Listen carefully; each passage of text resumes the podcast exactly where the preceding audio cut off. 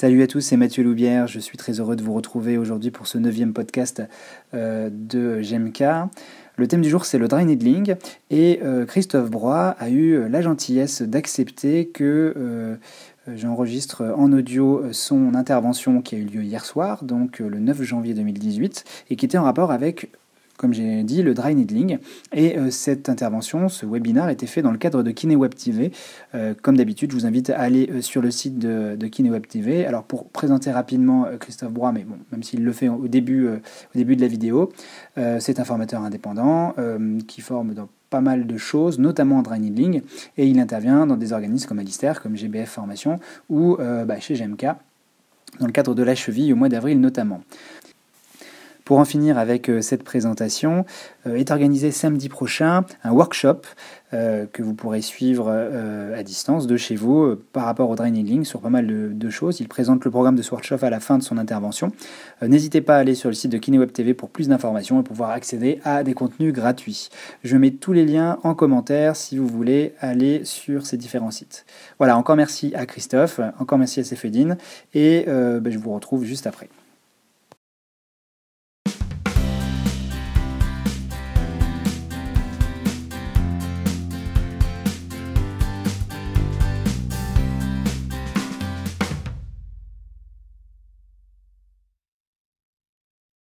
Pour commencer, euh, je voulais euh, vous souhaiter à toutes et à tous encore une, une très bonne année 2018 euh, d'un point de vue personnel, mais évidemment aussi d'un point de vue d'un point de vue professionnel. J'espère qu'elle sera remplie de, de, beaucoup de choses, peut-être beaucoup de formations et beaucoup de, de nouveautés pour cette pour cette nouvelle année.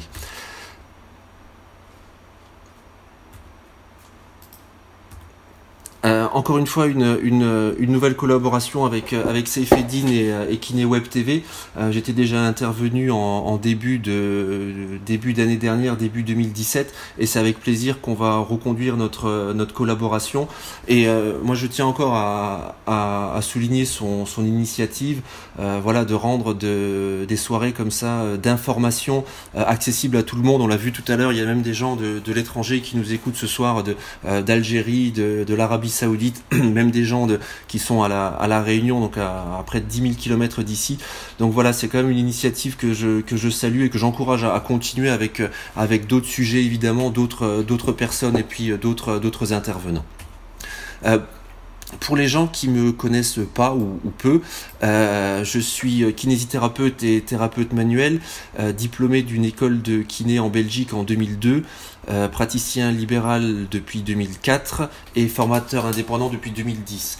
Donc euh, j'organise moi-même quelques formations et j'interviens surtout avec euh, avec des organismes de formation reconnus en France comme Alistair à, à Mulhouse, comme l'organisme de Gilles Barrette Formation donc de, de Gilles Barrette et de Fabrice Bariec. Euh, le GMK de Mathieu Loubière et euh, Kiné Formation euh, à Paris avec, avec Thierry Blin. toutes ces personnes que je, que je salue bien entendu si, si elles nous écoutent ce soir. Euh, j'ai un cursus de formation depuis, euh, depuis mon diplôme, notamment orienté au niveau de la thérapie manuelle, donc la thérapie manuelle neuro-orthopédique, donc avec l'Institut euh, TMNO de, de Yann Delair, les techniques de Soyer, les points trigger et le dry needling évidemment, la thérapie manuelle neurodynamique, Mackenzie, le viscéral et différents concepts de, de fascia comme Tipaldos ou le, le, flossing, le foam rolling, donc plusieurs techniques de, de fascia différentes. Euh, comme il est de, de, de coutume, je vais, euh, je vais déclarer les, mes conflits d'intérêts. Donc, euh, évidemment, je suis euh, kinésithérapeute libéral. Moi, j'ai un, un, cabinet libéral euh, dans le sud-est de, de, Metz, à une, une quinzaine de kilomètres de, Metz. là, pas de, pas de problème. je suis formateur indépendant et c'est là qu'il est mon, mon conflit d'intérêts. je suis formateur indépendant et je, je, je, réalise des formations donc sur le sujet de ce soir, donc sur le dry needling, mais aussi sur les points triggers et le, syndrome myofacial euh, douloureux. Donc je dirais ça c'est mon, conflit d'intérêt euh, majeur avec la, euh, la, la, soirée de, de, ce soir. Mais je vais vraiment essayer de rester le plus, je le plus neutre possible. Le but de, la, de cette conférence de ce soir, c'est de, de présenter le, le dry needling, d'expliquer un petit peu ce que c'est et à quoi, à quoi ça sert. Et, non pas de, de, parler euh, de parler formation. Et euh, je suis également administrateur d'une page Facebook Kinesis Formation, qui est en fait tout simplement une page qui regroupe un petit peu l'ensemble des formations que je que je fais, que ce soit celle organisée par par moi-même ou celle organisée avec des, des organismes de formation en France. Euh, le programme de cette, de cette web formation, euh, je vais d'abord faire une synthèse des différentes questions. Et euh, là, encore une fois, je, je remercie Mathieu Loubière et puis je le salue. il a eu une très bonne idée quand il a organisé son, son, son intervention sur la capsulite rétractile à la, à la société de, physio de Bourgogne. il s'est dit, tiens, avant de, de, de préparer ma, ma, présentation, je vais demander un petit peu aux gens qu'est-ce qu'ils souhaiteraient poser comme question et qu'est-ce qu'ils souhaiteraient avoir comme réponse euh, sur le sujet. Et moi j'ai trouvé ça vraiment bien et j'ai copié un petit peu son, copié carrément copié son, idée. Et quand on a lancé le, la, web formation, euh, on a commencé par dire aux gens voilà quelles sont les questions que vous vous posez autour du. Dry needling? Et euh, durant cette euh, durant cette formation, euh, ben je vais essayer d'y répondre. Et j'ai, je dirais, j'ai construit un petit peu ma formation autour, ma mon intervention pardon, autour des différentes questions qui qui étaient posées. Donc voilà un petit peu le, le, programme pour ce soir. Donc on va dans un premier temps parler du cadre légal autour du dry needling en France. ensuite faire un bref historique pour voir un petit peu comment la technique a évolué dans le dans le temps une partie euh, théorique du dry needling avec les effets, les indications et les, contre-indications et précautions à avoir quand on utilise cette technique, le matériel, l'hygiène, euh, le BP autour du, euh, du dry needling, donc les différentes euh, preuves, preuves scientifiques dans la, littérature. Et je dirais surtout, moi, la, question à laquelle je, voudrais répondre, c'est comment est-ce que le, le, dry peut vous aider dans vos, traitements de tous les jours? Euh, je vais essayer, alors Céphidi en a un petit peu parlé, je vais essayer de rendre cette, euh, cette, cette, euh, cette, conférence euh, le plus interactive possible.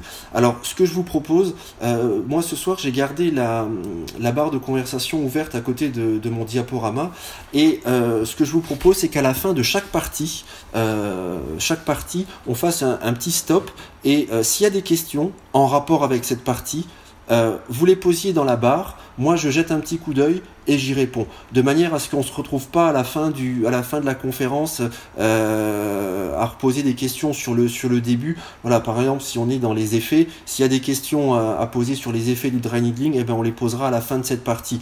Euh, pareil, si c'est sur l'hygiène ou, autre, euh, et bien sûr à la fin, on gardera, comme Céphili nous l'a expliqué, un petit temps pour des pour des questions-réponses. Donc globalement, je pense en avoir pour une pour une bonne heure de présentation, et puis ensuite on se gardera euh, je dirais une, demi-heure, trois quarts d'heure euh, pour les questions-réponses, s'il y en a bien évidemment.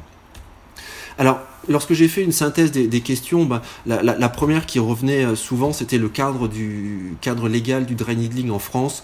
Euh, Est-ce que c'est légal de l'utiliser et sous quelles sous quelles conditions? Euh, ensuite, c'était des questions concernant les effets secondaires et indésirables du dry needling, quelles étaient les contre-indications, quelle était la différence avec l'acupuncture, euh, y a-t-il des preuves scientifiques sur le, sur le dry needling, quels sont les effets physiologiques, euh, après, il y a eu des questions un petit peu plus techniques concernant le choix des aiguilles, l'angle, euh, l'angle de piqûre, et euh, d'autres questions, notamment sur la place du dry needling par rapport aux, aux techniques manuelles, par rapport aux techniques euh, actives et aux techniques d'autotraitement. Hein, je pense notamment, le, on parle beaucoup de techniques hands-off actuellement. Donc comment se place un petit peu le dry needling qui est donc par définition une technique euh, hands-on euh, par rapport à ces techniques euh, hands-off? Voilà, donc je vais essayer de, répondre un petit peu à toutes ces questions et n'hésitez pas à poser toutes vos questions dans la, dans la barre de conversation durant, le, durant la conférence. Alors la première chose, on va aborder le cadre légal. Euh, le dry needling est-il une technique, on va dire, illégale ou légale? Euh, Tout simplement parce que euh, on traverse la barrière cutanée. Donc la question que beaucoup de gens nous posent, c'est oui, mais est-ce qu'on a le droit maintenant de, euh, de traverser la, la, barrière cutanée? Parce que c'est quelque chose qui, euh, à la base, était interdit aux, aux kinésithérapeutes alors la réponse est oui.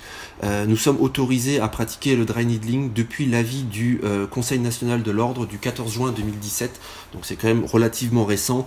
Euh, tous les kinés, tous les physios en France ne sont peut-être pas encore au courant, mais nous sommes habilités maintenant à utiliser dans notre pratique de, de kinésithérapie d'utiliser le dry needling ou enfin poncture sèche qui est en fait la on va dire la traduction francophone du dry needling. Alors, l'ordre, le, CNO, a émis quelques recommandations concernant euh, la formation autour du dry needling. Euh, le conseil de le CNO a dit voilà, euh, on autorise les kinésithérapeutes à pratiquer le dry needling, mais pour ça, il faut que les gens soient formés. Et c'est le CNO qui a émis des recommandations concernant cette, cette formation et ils ont euh, proposé une formation en trois fois, donc DN1, DN2 et DN3, donc trois modules. Euh, le DN1 étant de trois jours, le DN2 et le DN3 étant des formations de deux jours. Pour accéder au module initial, donc le DN1, euh, il faut des prérequis nécessaires sur les points trigger et le syndrome myofascial douloureux et des prérequis sur la partie théorique et sur le traitement manuel de ces points trigger les prérequis doivent constituer euh, une durée de 14 heures. Et pour euh, s'inscrire à une formation de dry needling, il faut pouvoir justifier euh, de, cette, euh, de ces 14 heures de prérequis. Alors là, vous avez différentes possibilités. soit vous avez déjà suivi une, une formation de, de point trigger, de traitement manuel, et vous avez votre attestation de formation qui dit, voilà, moi j'ai suivi une formation de 30 heures sur les points trigger, donc vous êtes largement dans les prérequis nécessaires. Euh, certains ont fait des écoles euh, d'ostéopathie dans lesquelles, par exemple, on a enseigné les points trigger. Et là, il faut tout simplement demander une, attestation à votre, euh, à votre, à votre école d'ostéo, par exemple, en disant voilà, j'ai bien suivi une, école d'ostéo dans laquelle on nous a dispensé des cours sur les points trigger d'une durée de tant d'heures. Et si la durée est supérieure à 14 heures, eh bien, vous avez la possibilité d'intégrer directement. Pour ceux qui n'ont euh, ni suivi de, formation sur le, dry needling, ni de, prérequis sur les points trigger. Euh, il y a certains organismes de formation qui proposent euh, un prérequis de 14 heures, donc le, le, le, minimum pour pouvoir accéder à ce cursus. Et donc là, vous avez un cursus qui est dit complet. et c'est un cursus qui se fait donc en quatre temps, avec dans un premier temps les prérequis, puis le DN1, puis le 2, puis le 3. Euh, à la fin de tout ça, il y a un examen de compétences qui va être, euh, organisé euh, pour en fait vous, vous évaluer. Alors ce qui est important, c'est que vous avez l'autorisation et le droit de pratiquer le dry needling dès la fin du module 1 évidemment, le but c'est euh, d'avoir les, les, bases euh, lors de ce module initial, et ensuite de retourner dans son cabinet, euh, de pratiquer le, le, dry needling et de revenir, je dirais, six mois après, 4-6 mois après minimum, faire le dry needling 2, puis pareil le dry needling 3. concernant cet examen de compétences, actuellement on n'a aucune donnée. on ne sait pas qui va l'organiser. Euh, quelles vont être les modalités? On a vraiment euh, zéro information sur, cette, euh, sur cet examen. D'un côté, c'est relativement normal parce que le CNO a émis son avis en, en juin 2017 et à l'heure actuelle, il n'y a aucun cursus de formation qui a été terminé.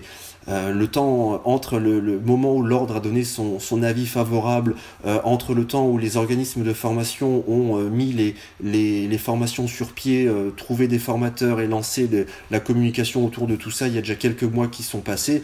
Donc je dirais aujourd'hui, personnellement, les formations que je, que je donne, j'en suis au, au, niveau 1. Donc c'est euh, et je crois que c'est pareil pour tous les autres organismes et tous les autres euh, formateurs en, dry needling. Donc on va déjà attendre d'avoir euh, des cursus 1, 2, 3 qui ont été faits. Et je pense qu'après ça, on aura plus d'informations sur, sur cet examen de compétences. D'un autre côté, pas de panique. à partir du moment où vous avez débuté votre dry needling 1, vous avez 4 ans pour terminer le cursus et passer votre examen de compétences. Donc je pense qu'on a quand même le temps de, de, voir venir euh, euh, par rapport à ça. Donc voilà, les choses qui sont importantes, c'est les, recommandations du, Conseil de l'ordre. Donc la formation se fait en, trois fois. Là aussi, j'ai eu des, des personnes qui m'ont contacté en disant oui, le needling est autorisé. Maintenant, on le fait en, en trois modules. C'est encore des formations avec des buts. c'est un but commercial. On le fait en deux fois, en trois fois. Peut-être que des formations plus courtes auraient suffi. Euh, on est euh, tenu aux recommandations du, euh, CNO. Donc en fait, c'est pas ni les organismes de formation ni les formateurs qui ont, mis ce, programme en, place. c'est simplement les recommandations du CNO qui quelque part veut aussi encadrer un petit peu cette pratique et surtout une volonté que cette pratique se, se, fasse en toute sécurité, donc que les gens soient formés d'une manière efficace. Voilà pour euh, les, recommandations. Si je compare un petit peu par rapport à ce qui se fait dans le monde, là vous avez une, étude, enfin un article de, de FeeWorld euh, qui recensait il y a déjà maintenant 5-6 ans euh, les pays où euh, le dry needling était déjà autorisé. on peut quand même voir qu'autour de nous, on avait déjà pas mal de voisins, Grande-Bretagne, Irlande, Pays-Bas, Suisse, Espagne, qui pratiquent le dry needling. Donc encore une fois, je dirais pas qu'on est en, retard, mais on est certainement un petit peu en décalage par rapport à ce qui se fait euh, par rapport à ce qui se fait euh, en Europe et puis dans le, dans le monde bien évidemment. Euh, ici, vous avez une, une, diapo qui vous montre un petit peu l'évolution de la pratique du dry needling aux États-Unis. Elle vous montre qu'en 2012, euh, vous avez 27, euh, 27 euh, États des États-Unis où le dry était, était autorisé et, pratiqué, et on voit que la, la, courbe a commencé à décoller, on va dire, au début des, des années 2000. nos voisins suisses, c'est autorisé et encadré depuis, je crois, le début des années, des années 2010 et les, et les Suisses ont créé, euh, eux ont fonctionné différemment, c'est pas l'ordre qui a, qui a géré ça. Euh, ils ont créé tout simplement une association, l'association suisse de, de dry needling, et c'est cette, euh, cette association qui a mis en place le le programme, l'examen de compétences. Donc à savoir qu'en Suisse, l'examen de compétences est déjà mis en place et les gens peuvent déjà le, le, passer. donc là aussi, les Suisses, nos, nos, voisins, sont un petit peu plus en, en avance sur, sur la question. Voilà, est-ce que, euh, avant de passer à la, partie euh, historique, euh, est-ce que il y a quelques questions dans la, partie conversation concernant le, cadre légal? Donc là, moi, j'en vois pas.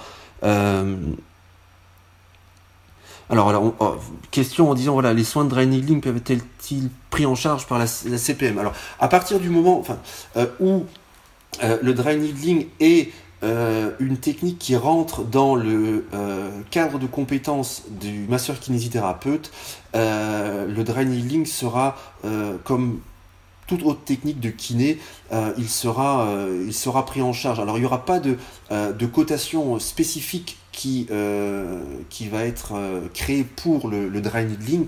Il faut simplement voir que le dry needling, c'est une c'est simplement une, corde à votre arc supplémentaire, notamment dans le traitement des, points trigger. Donc euh, pour ceux qui connaissent déjà le concept et qui traitent les points trigger, euh, vous allez pouvoir compléter votre arsenal par le, dry needling. Mais quelque part, ça restera, euh, on peut, ça, ça restera une technique de, kinésithérapie. Et à partir du moment où c'est rentré dans notre cadre légal, ce sera des, ça passera sur des séances, on va dire, ce qu'on appelle classique de, de, de euh, j'ai une autre question en disant on peut passer euh, les différents modules en, en trois formations mais espacées. Euh, ben oui, oui, oui, je pense. Après, il faut évidemment vous rapprocher de. je, lisais les autres commentaires, donc je finis cette question-là. on peut passer les différents modules en trois formations, mais espacées, je pense. oui.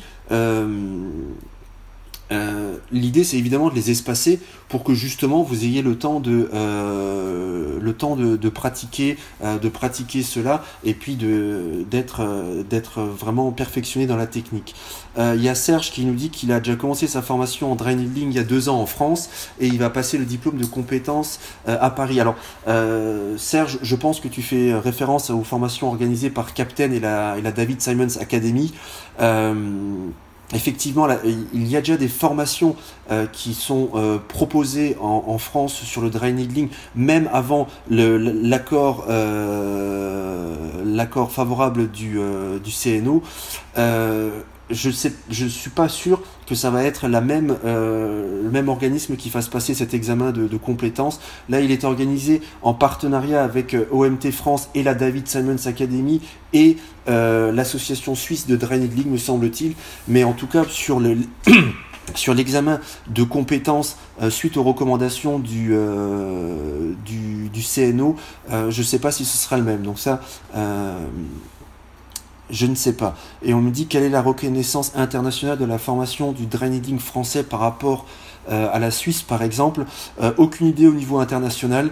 Euh, les recommandations que l'on a, ce sont des recommandations de notre ordre national. Donc ce sera quelque chose qui sera valable, je pense, uniquement en France, après avoir par rapport au nombre d'heures de formation et par rapport à l'examen de compétences, si votre euh, diplôme reconnu en France pourra l'être dans d'autres pays, par, exemple à la, Suisse. Pardon. Euh, ça, c'est des, questions auxquelles il faudra, euh, il faudra voir.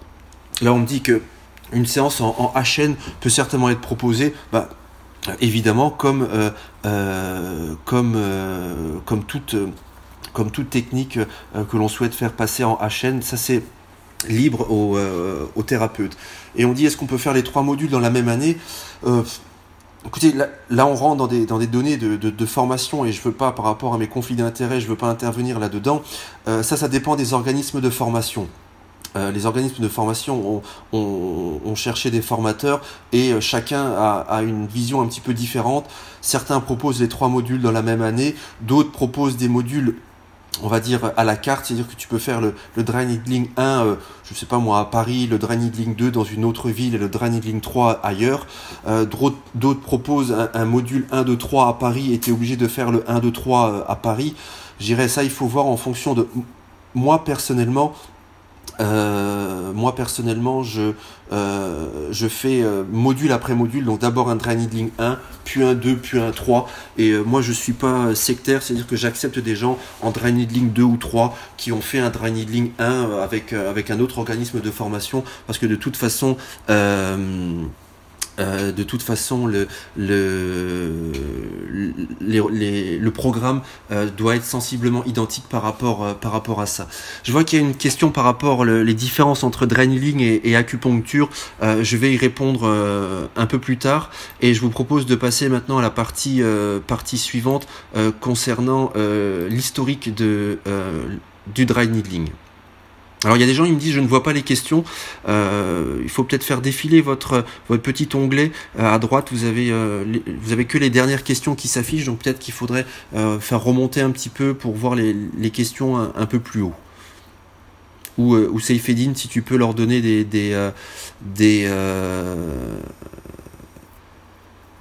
des astuces pour voir les questions.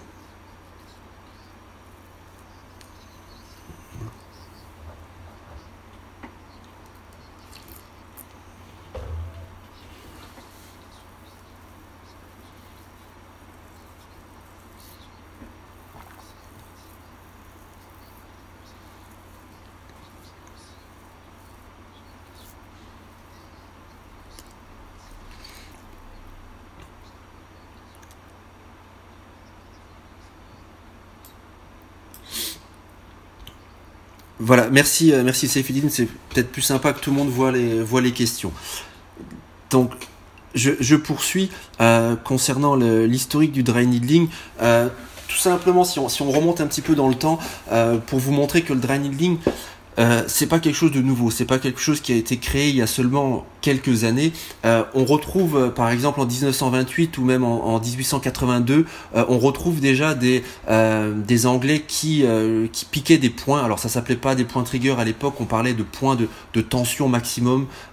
et on a déjà des gens qui ont publié des des livres à cette à cette période euh, utilisant euh, on va dire la, la, poncture ou le, ou le needling. Donc en introduisant des pardon en introduisant des, euh, aiguilles dans, euh, dans les muscles euh, et on a déjà des, écrits qui remontent de, vraiment assez longtemps, notamment un, livre sur le Principle and Practice of Medicine où on avait déjà introduit l'aiguille de, de 3 à 4 inches de, longueur, notamment dans des muscles lombaires douloureux. Donc c'est déjà, on retrouve déjà des traces de, dry needling de manière assez ancienne.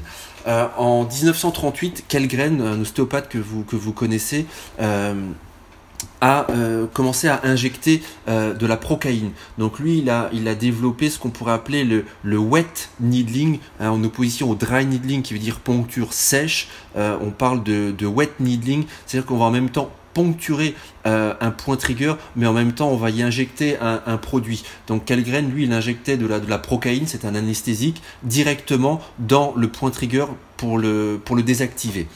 Et dans les années 1940, on a euh, Janet Travel qui a été la première à utiliser le terme de dry needling, donc uniquement introduire une, aiguille euh, dans le point sans y injecter de produit. En 1955, il y a eu une expérience de euh, Sola et Keutert euh, qui ont injecté du sérum physiologique, donc sérum, euh, sérum salin, dans les points trigger. Et ils ont simplement montré qu'il y avait pas de, de, différence, donc il y avait la même valeur thérapeutique entre l'injection d'un anesthésique et euh, l'injection d'une solution saline.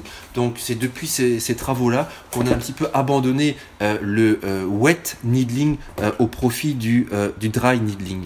Et ensuite c'est surtout Janet Travel qui pour la petite histoire était le, le médecin particulier de, de JFK à l'époque et puis on la voit ici en, en conférence de presse sur l'état de santé du, du président à la, à la Maison Blanche.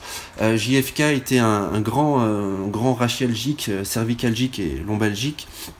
Et euh, c'est notamment avec lui que, Janet Travel a beaucoup travaillé parce qu'elle se rendait compte qu'il avait énormément de, de points euh, au niveau de ses, de ses muscles, de points douloureux.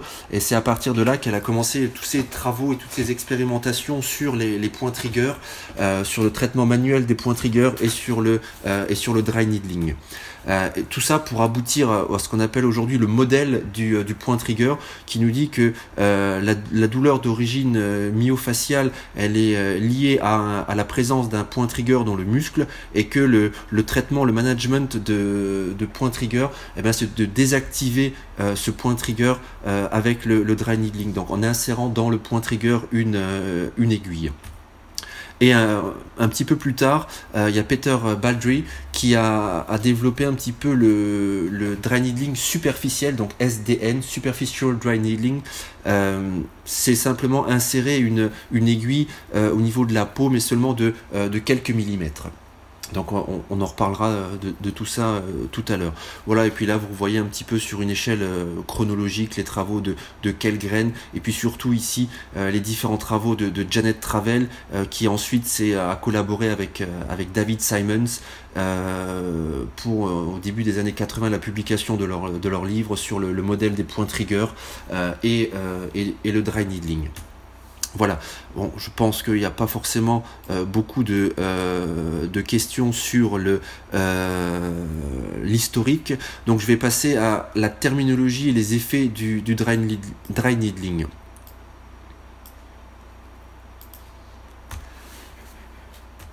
Alors, tout d'abord, on va, on va définir le, le dry needling. Euh, le dry needling, c'est une technique qui est dite euh, mini-invasive. donc invasive forcément parce que ça traverse la barrière, euh, barrière cutanée, mais euh, mini-invasive parce qu'on le verra tout à l'heure, cette aiguille, donc l'aiguille d'acupuncture que l'on utilise, euh, a un diamètre vraiment très très petit, souvent inférieur au, millimètre. Donc on parle d'une technique mini euh, invasive. Et donc cette procédure de dry needling, elle consiste à utiliser une aiguille d'acupuncture et à l'insérer directement dans euh, un point trigger myofacial dans le but de le désactiver.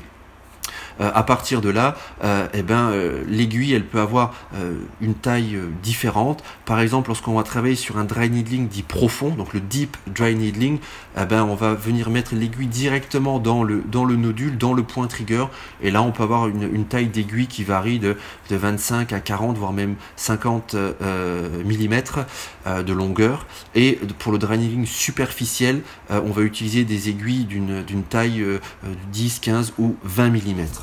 Euh, quel est le, but un petit peu du, dry, needling, euh, C'est surtout euh, d'avoir une réduction quasi immédiate de la douleur et de la douleur référée. Donc le, point trigger, à partir du moment où l'aiguille elle rentre dedans, à partir du moment où il va être travaillé, alors son seuil de sensibilité va, qui va s'abaisser et la douleur va diminuer.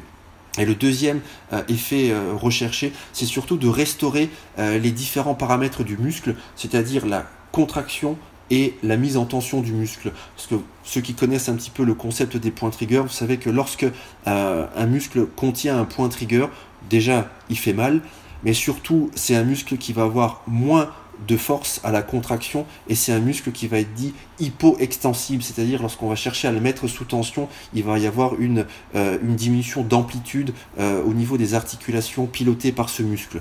Donc les effets vraiment important du dry c'est déjà un de diminuer la douleur, douleur locale et douleur référée, et de rétablir les différents paramètres du muscle, donc lui redonner ses propriétés de contraction et ses propriétés euh, élastiques. Voilà, donc l'idée c'est vraiment euh, repérer euh, le point trigger, repérer le nodule, caler le petit nodule entre, entre deux doigts et venir insérer l'aiguille euh, directement dans, euh, dans le nodule. Voilà, ça c'est le, le, principe du, euh, du, du dry needling et notamment du dry needling profond. C'est-à-dire que dry needling profond, c'est insérer l'aiguille directement dans, dans le nodule. Voilà, là vous avez un exemple sur un, muscle quadriceps. Ici, vous avez un exemple au niveau du, euh, du rachis lombaire. Et l'aiguille, elle peut pénétrer suivant la profondeur. Par exemple, ici, au niveau euh, du rachis lombaire, quand, vous, quand on veut par exemple piquer un muscle multifide, hein, qui est le plan le, plus profond au niveau, au niveau lombaire, ben, votre aiguille, elle va pénétrer de plusieurs centimètres euh, la barrière cutanée et elle va traverser les différentes masses musculaires, les couches au-dessus du, muscle cible. Alors, comment est-ce que le, le dry needling fonctionne Alors, euh, les mécanismes euh, exacts du dry needling ne sont pas encore euh, tout à fait connus. Voilà. On, est aujourd'hui vraiment dans une phase où les études se, multiplient et aujourd'hui on sait qu'il y a des, preuves, des évidences scientifiques qui prouvent des effets bénéfiques du, du dry needling et en tout cas une amélioration de l'activité électrique et de l'activité euh, chimique au niveau de ce point trigger. Donc ça, ce sont souvent des phénomènes qui se, qui se, qui se présentent autour de la plaque, euh, de la plaque neuromotrice, de la jonction euh, neuromotrice. Et par exemple, au niveau des effets, par exemple bio, biochimiques, vous avez par exemple une étude qui a montré qu'il y avait une nette réduction de la douleur, notamment par stimulation de différentes, différentes fibres. Euh, vous avez également une réponse euh, mécanique. Euh, lorsque vous allez introduire l'aiguille au niveau du, nodule, vous allez avoir ce qu'on appelle une local twitch réponse, donc un, twitch. C'est une espèce de, réaction réflexe, comme une petite secousse musculaire que vous percevez très bien à travers, à travers l'aiguille, et même la main qui, qui, maintient le point, qui palpe, ressent cette, cette réaction de, de twitch et euh, on accorde à ce twitch qui vient un petit peu casser, euh, casser le cycle de la, de la douleur. Euh, ce dry needling aurait également des effets au niveau des substances chimiques contenues au niveau du, point trigger et il diminuerait les, les, concentrations en substances inflammatoires, notamment la substance P, les cytokines et les bradykinines qui sont présentes en concentration relativement importante lorsqu'il y a une formation d'un point trigger. Euh, voilà ici un petit peu la zone d'action euh, du dry needling. Vous avez ici par exemple une plaque, euh, une jonction neuromusculaire. le point trigger se développe ici dans, les, fibres musculaires où les sarcomères restent, restent contractés. Et puis souvent vous retrouvez dans cette région-là des substances inflammatoires en concentration importante, une hypoxie. Vous retrouvez également une un déficit en, énergie au niveau du, muscle, ce qu'on appelle la, crise énergétique au niveau du, point trigger, mais vous retrouvez également une dysfonction euh, de la pompe à calcium et vous retrouvez également ici une très forte concentration euh, en acétylcholine, qui est le médiateur de, euh, qui est déversé ici au niveau de la synapse. Ici, vous avez vraiment une vue microscopique euh, de ce qui se passe dans un point trigger. Donc, vous retrouvez ici, par exemple, des, euh, des sarcomères normaux, hein, ici et là. Et là, vous avez deux sarcomères, enfin deux fibres musculaires, pardon, qui contiennent des sarcomères en contraction, donc en knock. Euh, et Ici, vous avez l'aiguille qui va venir pénétrer dans, euh, dans ce point trigger. Et là, en pénétrant dans ce point trigger, ben, il y a aussi une stimulation de ces fibres euh, nerveuses afférentes, donc sensitives, qui vont euh, calmer la, la, douleur. Et ici, vous voyez l'aiguille, elle vient en contact avec un, un, petit sarcomère. Et il y a une petite réaction, réaction réflexe, cette réaction de, twitch. Et à ce moment-là, le, le, sarcomère eh ben, va se... les les têtes actine-myosine vont se, vont se décoller et on va euh, libérer un petit peu ce sarcomère qui était en, contraction. Euh, globalement, euh, si vous voulez avoir une image un petit peu plus simple et plus schématique, un point trigger c'est une, c'est une framboise et dans la framboise vous avez des, plein de petits pépins et tous ces petits pépins bah, ça correspond un petit peu on pourrait dire à des, sarcomères qui sont restés imbriqués. Et bah, le but du dry needling c'est de, rentrer l'aiguille dans la framboise et ensuite une fois votre aiguille elle est dans la framboise c'est de venir chercher tous ces pépins, tous ces sarcomères, comme si on voulait en, fait les faire un petit peu euh, exploser. Et euh, ça, tout ça, ça permet de, euh, désactiver le, point trigger.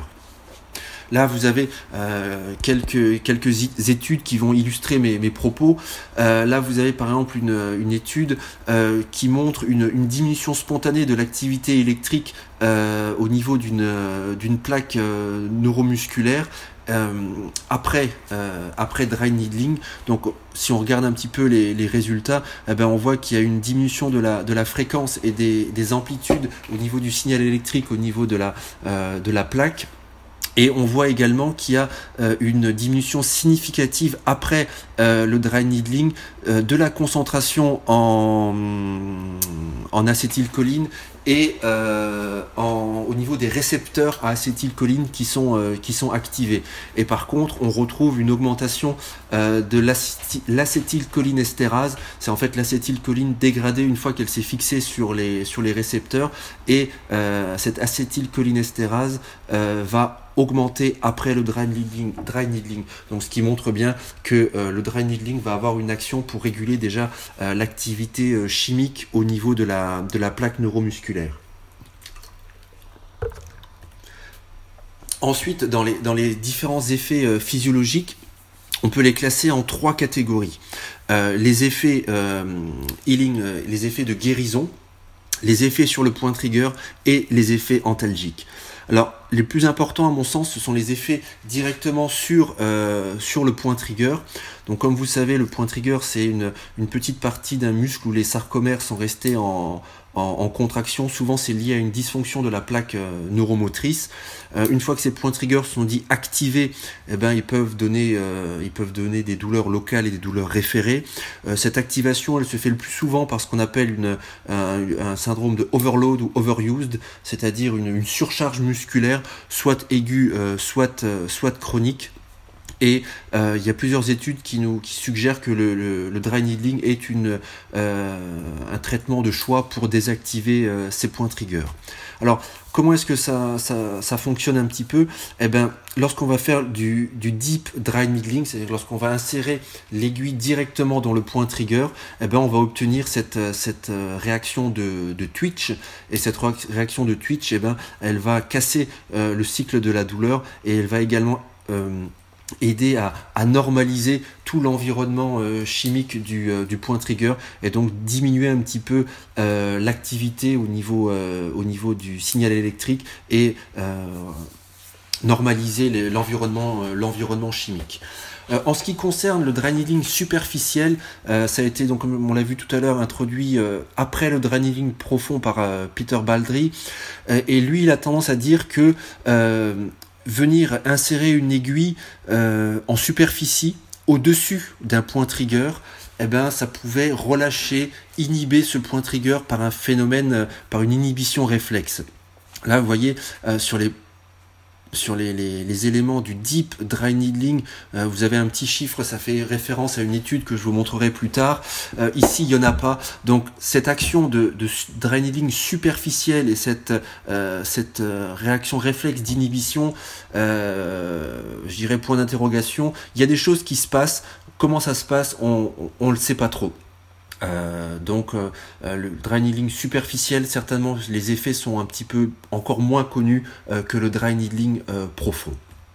Voilà, ici vous avez un, article qui était dans le, dans le JOSP qui montre que le dry, needling réduit la, la, douleur myofaciale liée au, au point trigger. si vous, vous, avez toutes les références, si jamais vous avez envie de, lire tout l'article, c'est un article relativement complet de, plusieurs pages euh, sur euh, les différents mécanismes de réduction de la douleur suite au, euh, dry needling. là, vous avez une, revue systématique et une méta-analyse qui montrait l'efficacité des points trigger enfin l'efficacité du dry needling sur les points trigger dans les affections musculo-squelettiques. Donc là, vous aviez une, une revue systématique et une méta-analyse qui montrait, alors toujours certes à différents niveaux, mais en tout cas euh, chaque étude de, cette méta-analyse avait des effets, euh, des effets bénéfiques sur, euh, sur la douleur après needling des, des points trigger. Et vous retrouvez ici un auteur que, que vous connaissez certainement, Joshua Cleland, qui a notamment écrit un bouquin sur le, le différents éléments diagnostiques et examens cliniques de l'appareil locomoteur. Donc c'est quand même quelqu'un de relativement euh, expert dans le, dans le domaine. Euh, et ici, une, autre, une autre revue assez récente de, de 2017, de août 2017, euh, sur le, management par le dry needling des points trigger myofaciaux. Et euh, encore une fois, une, revue systématique de différentes études randomisées euh, contrôlées qui disait euh, qu'il y avait bien des effets euh, positifs sur, le, sur la douleur, notamment après dry needling, et surtout que ces effets étaient à court terme. Donc retenez bien, gardez ça à l'esprit, on en reparlera plus tard, euh, des effets positifs du dry needling à court terme. Euh, et que, bon, évidemment, euh, cela nécessitait d'autres d'autres études randomisées, contrôlées, avec si possible un niveau et une qualité méthodologique un petit peu plus élevée pour pouvoir avoir des, protocoles et des procédures de dry needling encore plus, encore plus standardisés. Euh, au niveau des effets antalgiques, euh, eh ben, dès que votre aiguille va, va pénétrer au niveau de la peau, eh ben, vous allez avoir une stimulation des fibres, euh, notamment superficielles à delta au niveau de la, de la peau, et donc ça va avoir un effet, un effet antalgique. il va y avoir d'autres stimulations, notamment au niveau du système inhibiteur hormonal des, des, des, hormones type encéphaline, sérotonine, noradrénergique, et tout ce système fait un espèce de ce qu'on appelle le HOMAS, c'est-à-dire un système antalgique opioïde mais euh, interne au, corps. Donc voilà, toutes ces, substances vont être euh, sécrétées notamment suite à l'activation euh, de ces différentes fibres sensitives qui conduisent à un effet antalgique. Euh, les effets euh, au niveau de la guérison, euh, guérison des tissus notamment, on s'est rendu compte notamment par, échographie que quasi immédiatement après que l'aiguille soit introduite au niveau de la peau ou dans un, dans un point trigger, il y avait une augmentation significative de la perméabilité des capillaires qui produisait une vasodilatation locale assez rapide. Et plus les effets, enfin plus l'aiguille va être maintenue, je dirais, longtemps et peut-être même manipulée par différentes manœuvres, plus cette vasodilatation sera, euh, sera euh, importante. Donc euh, cette vasodilatation, bien sûr, elle ramène de l'oxygène au point, notamment au point trigger qui est en, hypoxie et qui, et qui souffre, mais ça permet aussi d'amener des, des nutriments et d'amener de la vascularisation et qui dit euh, vasodilatation dit aussi euh, augmentation du flux euh, sortant, c'est-à-dire l'évacuation par le système veineux ah bah, de toutes les substances inflammatoires et de toutes les toxines qui pouvaient être contenues dans la zone du, point trigger. Donc ça c'est des effets vasculaires qui sont intéressants. Ensuite, une fois que votre aiguille est insérée dans le que ce soit dans le point trigger ou, ou dans la peau, donc en, en needling superficiel ou, ou, profond, votre aiguille peut être manipulée soit par des, des rotations sur l'axe de l'aiguille, soit par un mouvement de piston, c'est-à-dire qu'on va garder l'aiguille euh, on va pas ressortir l'aiguille au niveau de la barrière cutanée, mais on va la laisser dans le muscle, mais on va la faire sortir et entrer du point trigger euh, pour aller à chaque fois viser un, autre, une autre euh, pépin de cette, de cette framboise que, j'ai décrit tout à l'heure. Ces, différentes manœuvres, vous, les, vous aurez la possibilité de les voir en direct samedi lors du, du, workshop. Donc là, je redétaillerai les différentes manœuvres que l'on peut utiliser avec, avec l'aiguille, donc la rotation, le piston, piston avec le cône, etc. Tout ça, ce sera, euh, ce sera euh, détaillé. Il y a une autre chose intéressante qui a été, euh, retrouvée, c'est que lorsque l'on manipule l'aiguille, ça crée une espèce de, d'enroulement et de rassemblement des, fibres de collagène autour de, l'aiguille. Donc ça, ça peut être intéressant, notamment dans certains cas de, fibrose ou d'adhérence, de, chercher cet enroulement tissulaire autour de l'aiguille et ensuite de, mobiliser un petit peu l'aiguille pour euh, lever un petit peu les adhérences et notamment stimuler un petit peu la réorganisation euh, de la trame des fibres de collagène dans la, euh, dans la bonne direction. Et euh, lorsque vous faites par exemple quelques minutes de rotation au niveau de, l'aiguille, eh bien, on se rend compte qu'il y a une euh, augmentation de, l'activité cellulaire au niveau des, euh, des fibroblastes.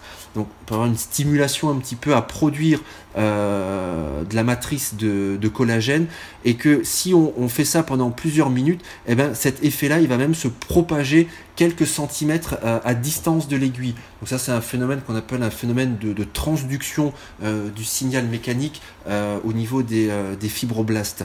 Donc ça aussi, ça peut être intéressant lorsqu'on veut pas travailler, lorsqu'on ne veut pas piquer directement une zone lésionnelle. Je pense par exemple à certains cas aigus où on veut pas les piquer directement au niveau de la zone lésionnelle, mais on peut piquer par exemple à distance, euh, quelques centimètres à, distance, et on peut quand même avoir un effet euh, sur la zone euh, lésionnelle. Donc ça aussi, ça peut être intéressant au niveau des processus de guérison, parce qu'il y a un travail à la fois sur le vasculaire, mais il y a aussi un travail sur les, fibres de collagène. Ça peut stimuler un petit peu la, guérison au niveau des fibres de, collagène, et aussi en aigu, et aussi dans des cas plus subaigus ou chroniques, ça peut euh, travailler sur les, adhérences au niveau euh, du, collagène, et ça peut également travailler un petit peu sur l'orientation euh, des fibres de collagène la gêne.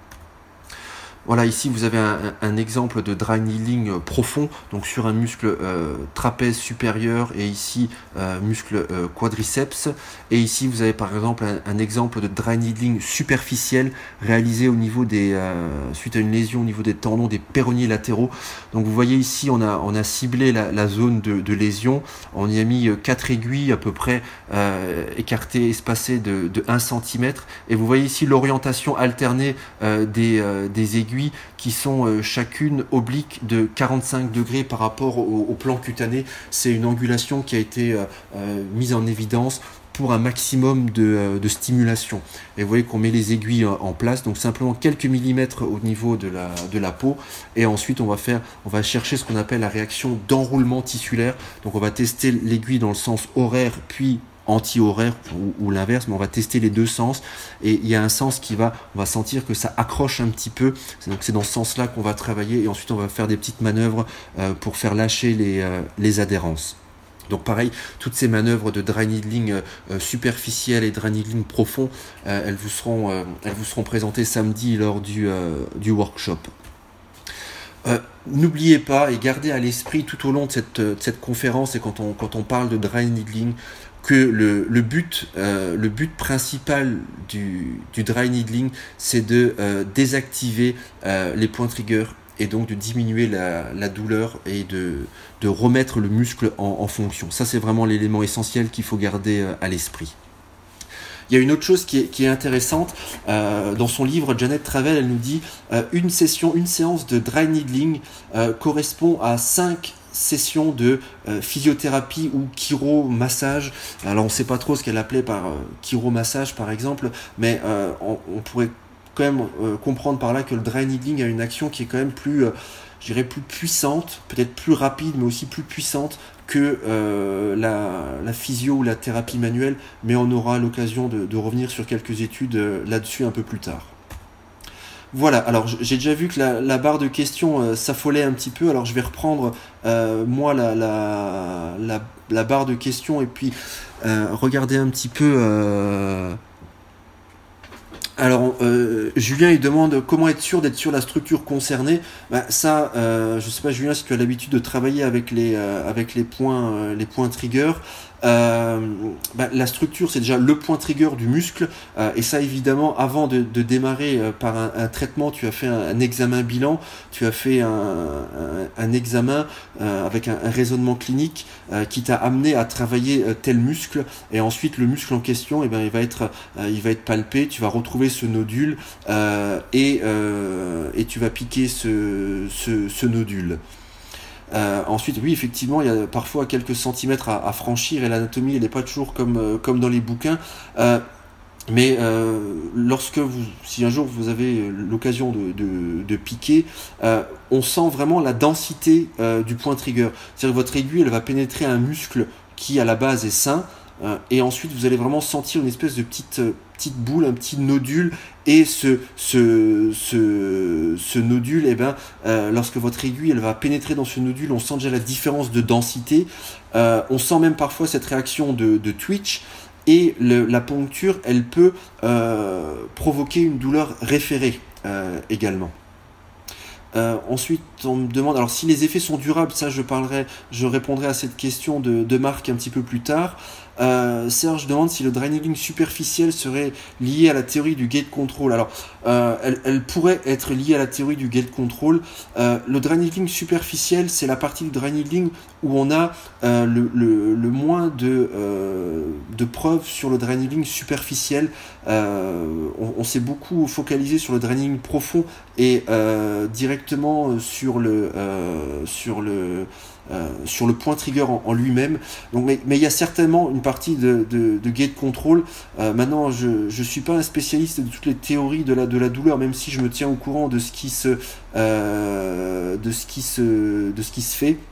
Il y a des gens, et je pense notamment à Anthony, Anthony Alimi s'il nous, nous écoute, ou, ou Pierre Perdria, qui sont un petit peu spécialisés un petit peu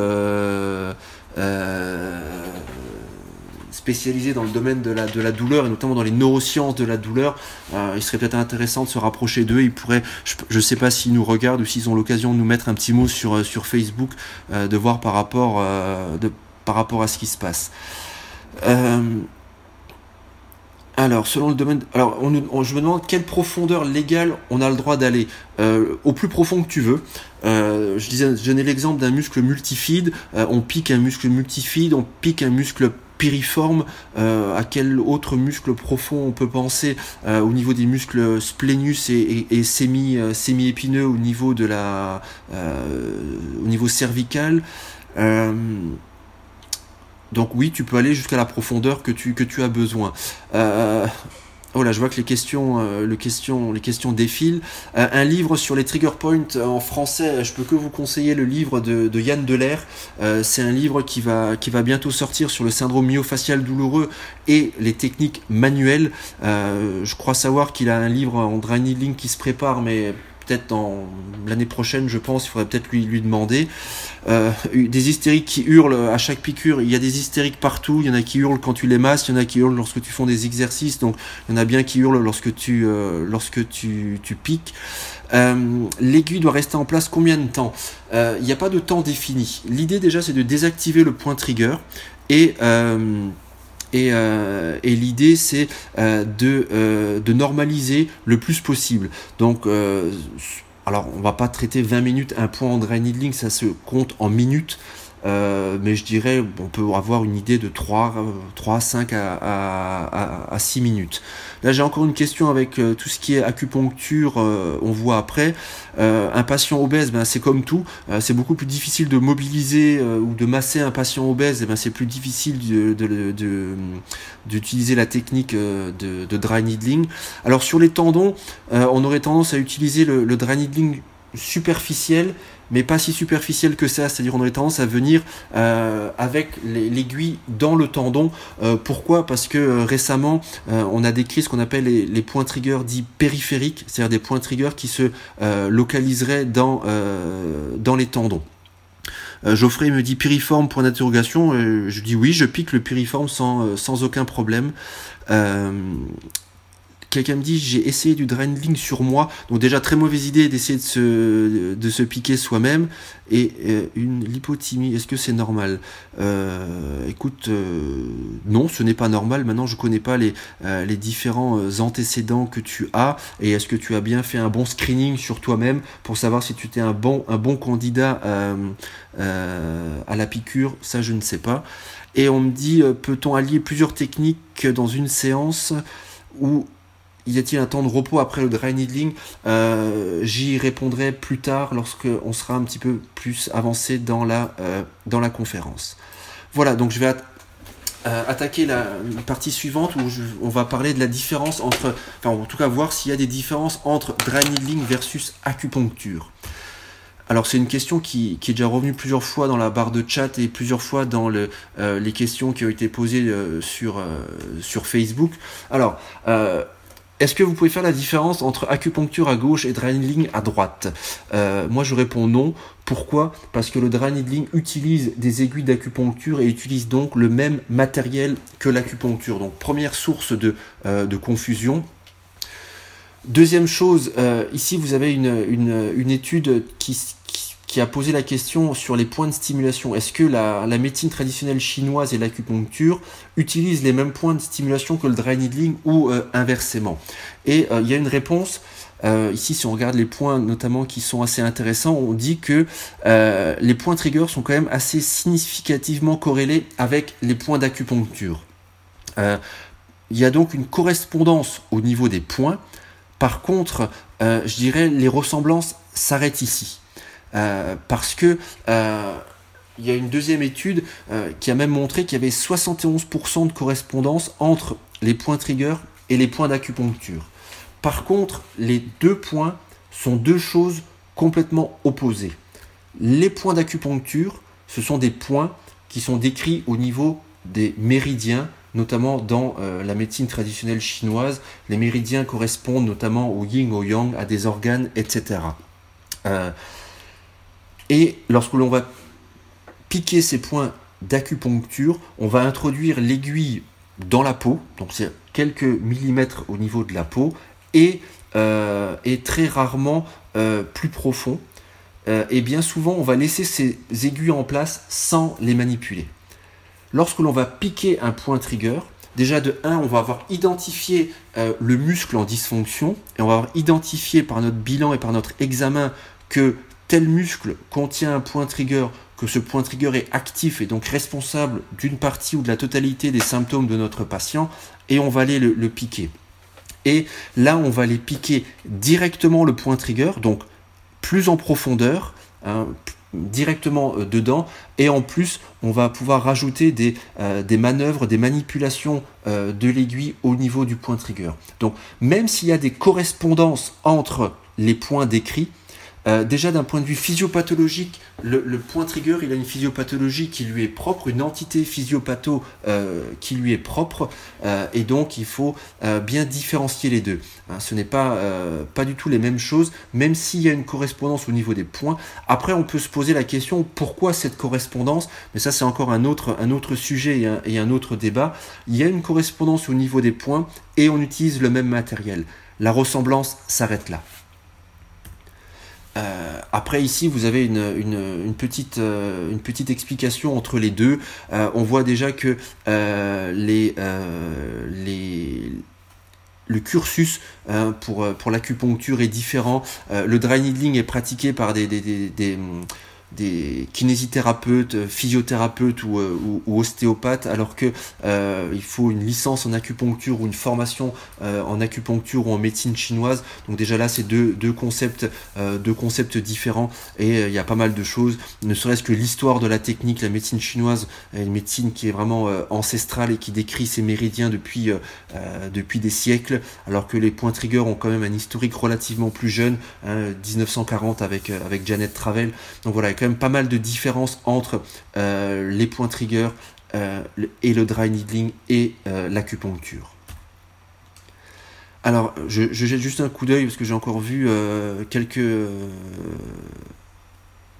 on me dit un, physio espagnol avec qui je travaille ajouter un courant électrique. Alors oui, ça c'est encore ça c'est encore une autre technique euh, où on utilise en fait euh, c'est pas du c'est pas du TENS mais c'est du PENS, c'est-à-dire que c'est d'une stimulation électrique percutanée très sincèrement, euh, il n'y a eu aucune, euh, euh, recommandation de l'ordre par rapport à cette, technique-là. L'ordre a vraiment fait état de dry profond. Donc ça c'est quelque chose, tu me demandes si je, connais la technique. Oui, je connais la technique. c'est même une technique qui est enseignée dans le cursus de la David Simons Academy, mais j'en ferai pas référence ce soir. Voilà. chapitre suivant sur le matériel. Alors concernant le, euh, matériel, euh, bah, évidemment il vous faut des aiguilles d'acupuncture. Euh, des aiguilles d'acupuncture, il en existe différents types, différentes marques. Alors ici, moi j'ai pour habitude d'utiliser la marque Serin. Alors j'ai aucune action et aucun conflit d'intérêt avec eux parce que je ne vends pas d'aiguilles. je les achète directement sur des sites internet là où c'est les moins chers. je fais un peu comme tout le monde. donc il vous faut des aiguilles il vous faut des, euh, euh, des gants d'examen. Alors, ils n'ont pas besoin d'être stériles. Pour évacuer les aiguilles, il vous faut euh, un container à, déchets, donc des petites boîtes d'asserie. c'est des petites boîtes qui coûtent vraiment pas très cher, c'est quelques euros la boîte. Et ensuite, soit vous les évacuez via la pharmacie du coin, ou si vous avez un, cabinet médical ou une infirmière pas loin de chez vous, eh ben, vous vous mettez en accord avec elle et puis vous évacuez ça avec le système d'asserie.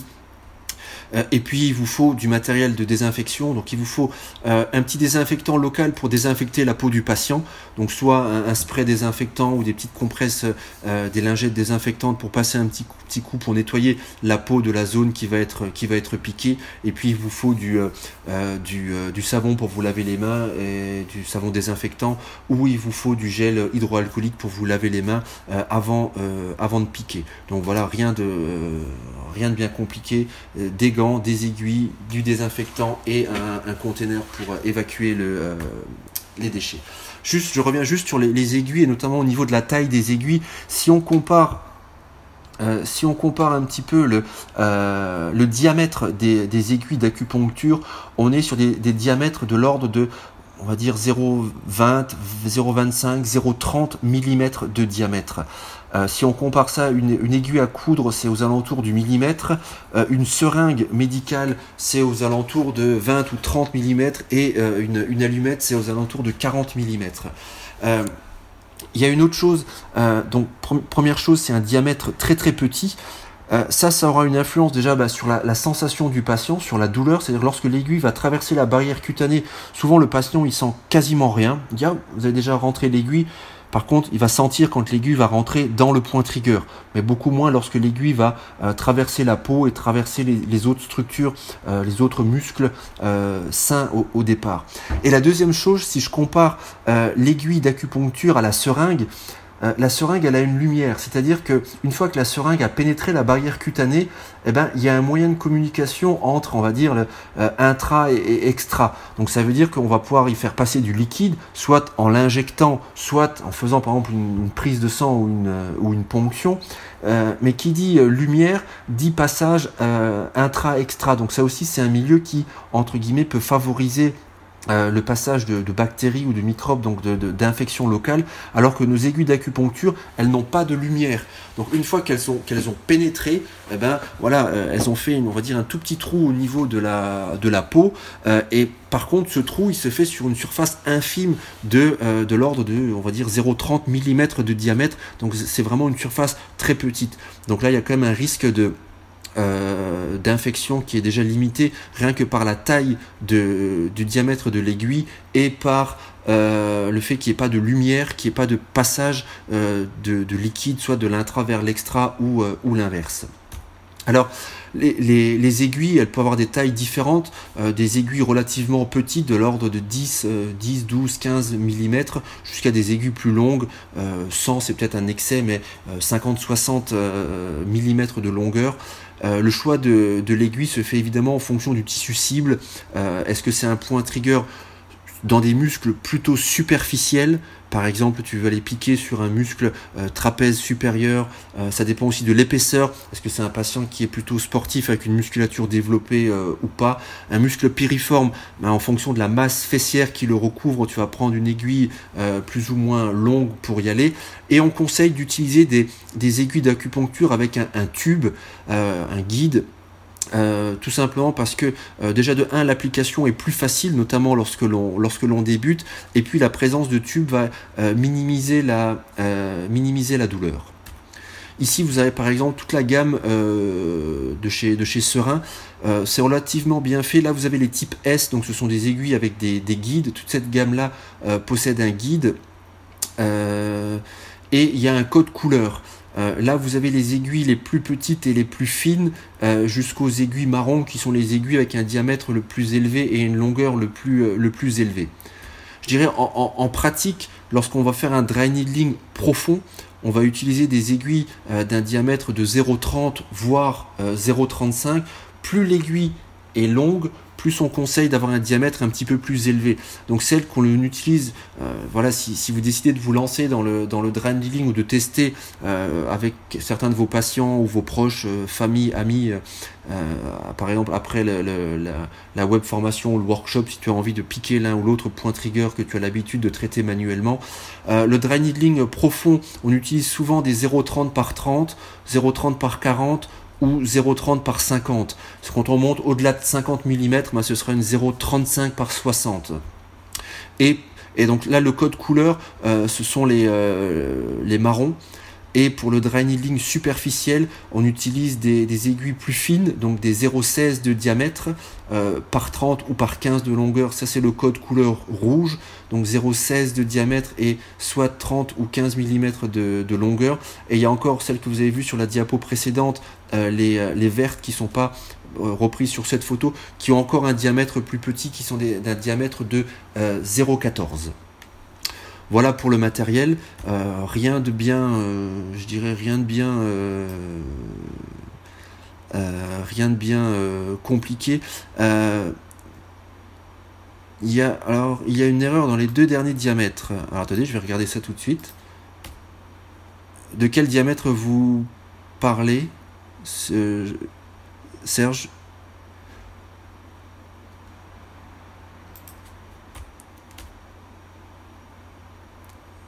Tu peux juste me redire si tu. Je vois que Serge a mentionné que j'avais peut-être fait une erreur. Alors c'est pas 2,8 cm de diamètre. Euh, erreur dans le tableau, je pense. Si tu peux juste me dire de quel tableau tu. Euh, non, c'est 0,25 euh, mm de diamètre. c'est une moyenne, il y a un point. Donc tu 0,25 mm de. de, alors attention. là, là, on me pose une question. Euh, quand il s'agit de Seattle on pique dans le nerf. Je n'ai jamais parlé que l'on allait piquer directement dans un nerf. C'est contre-indiqué. Euh, donc je, parle de, Évidemment, il y a un risque de piquer directement dans le nerf. Donc attention, euh, première remarque sur laquelle je rebondis, on ne pique jamais dans un nerf. Voilà, je n'ai jamais mentionné à aucun moment que l'on piquait dans un nerf. Je dis bien on pique dans un point trigger, on pique dans un muscle, hein, muscle, tendon, euh, éventuellement euh, ligament, mais on reste vraiment focalisé dans, le, dans, le, dans le ligament. Ah, vous parliez des, au niveau de la, seringue médicale. Effectivement, euh, il y a peut-être une erreur de, virgule, c'est peut-être 2,85 mm. Euh, je regarderai à nouveau pour éventuellement euh, corriger. Désolé pour l'erreur. Mais au moins, il y a des gens qui, au moins, il y a des gens, des gens qui suivent. Ça fait, plaisir. Alors, voilà, concernant le, matériel, alors je mets juste la fenêtre de chat sur le côté. Hop.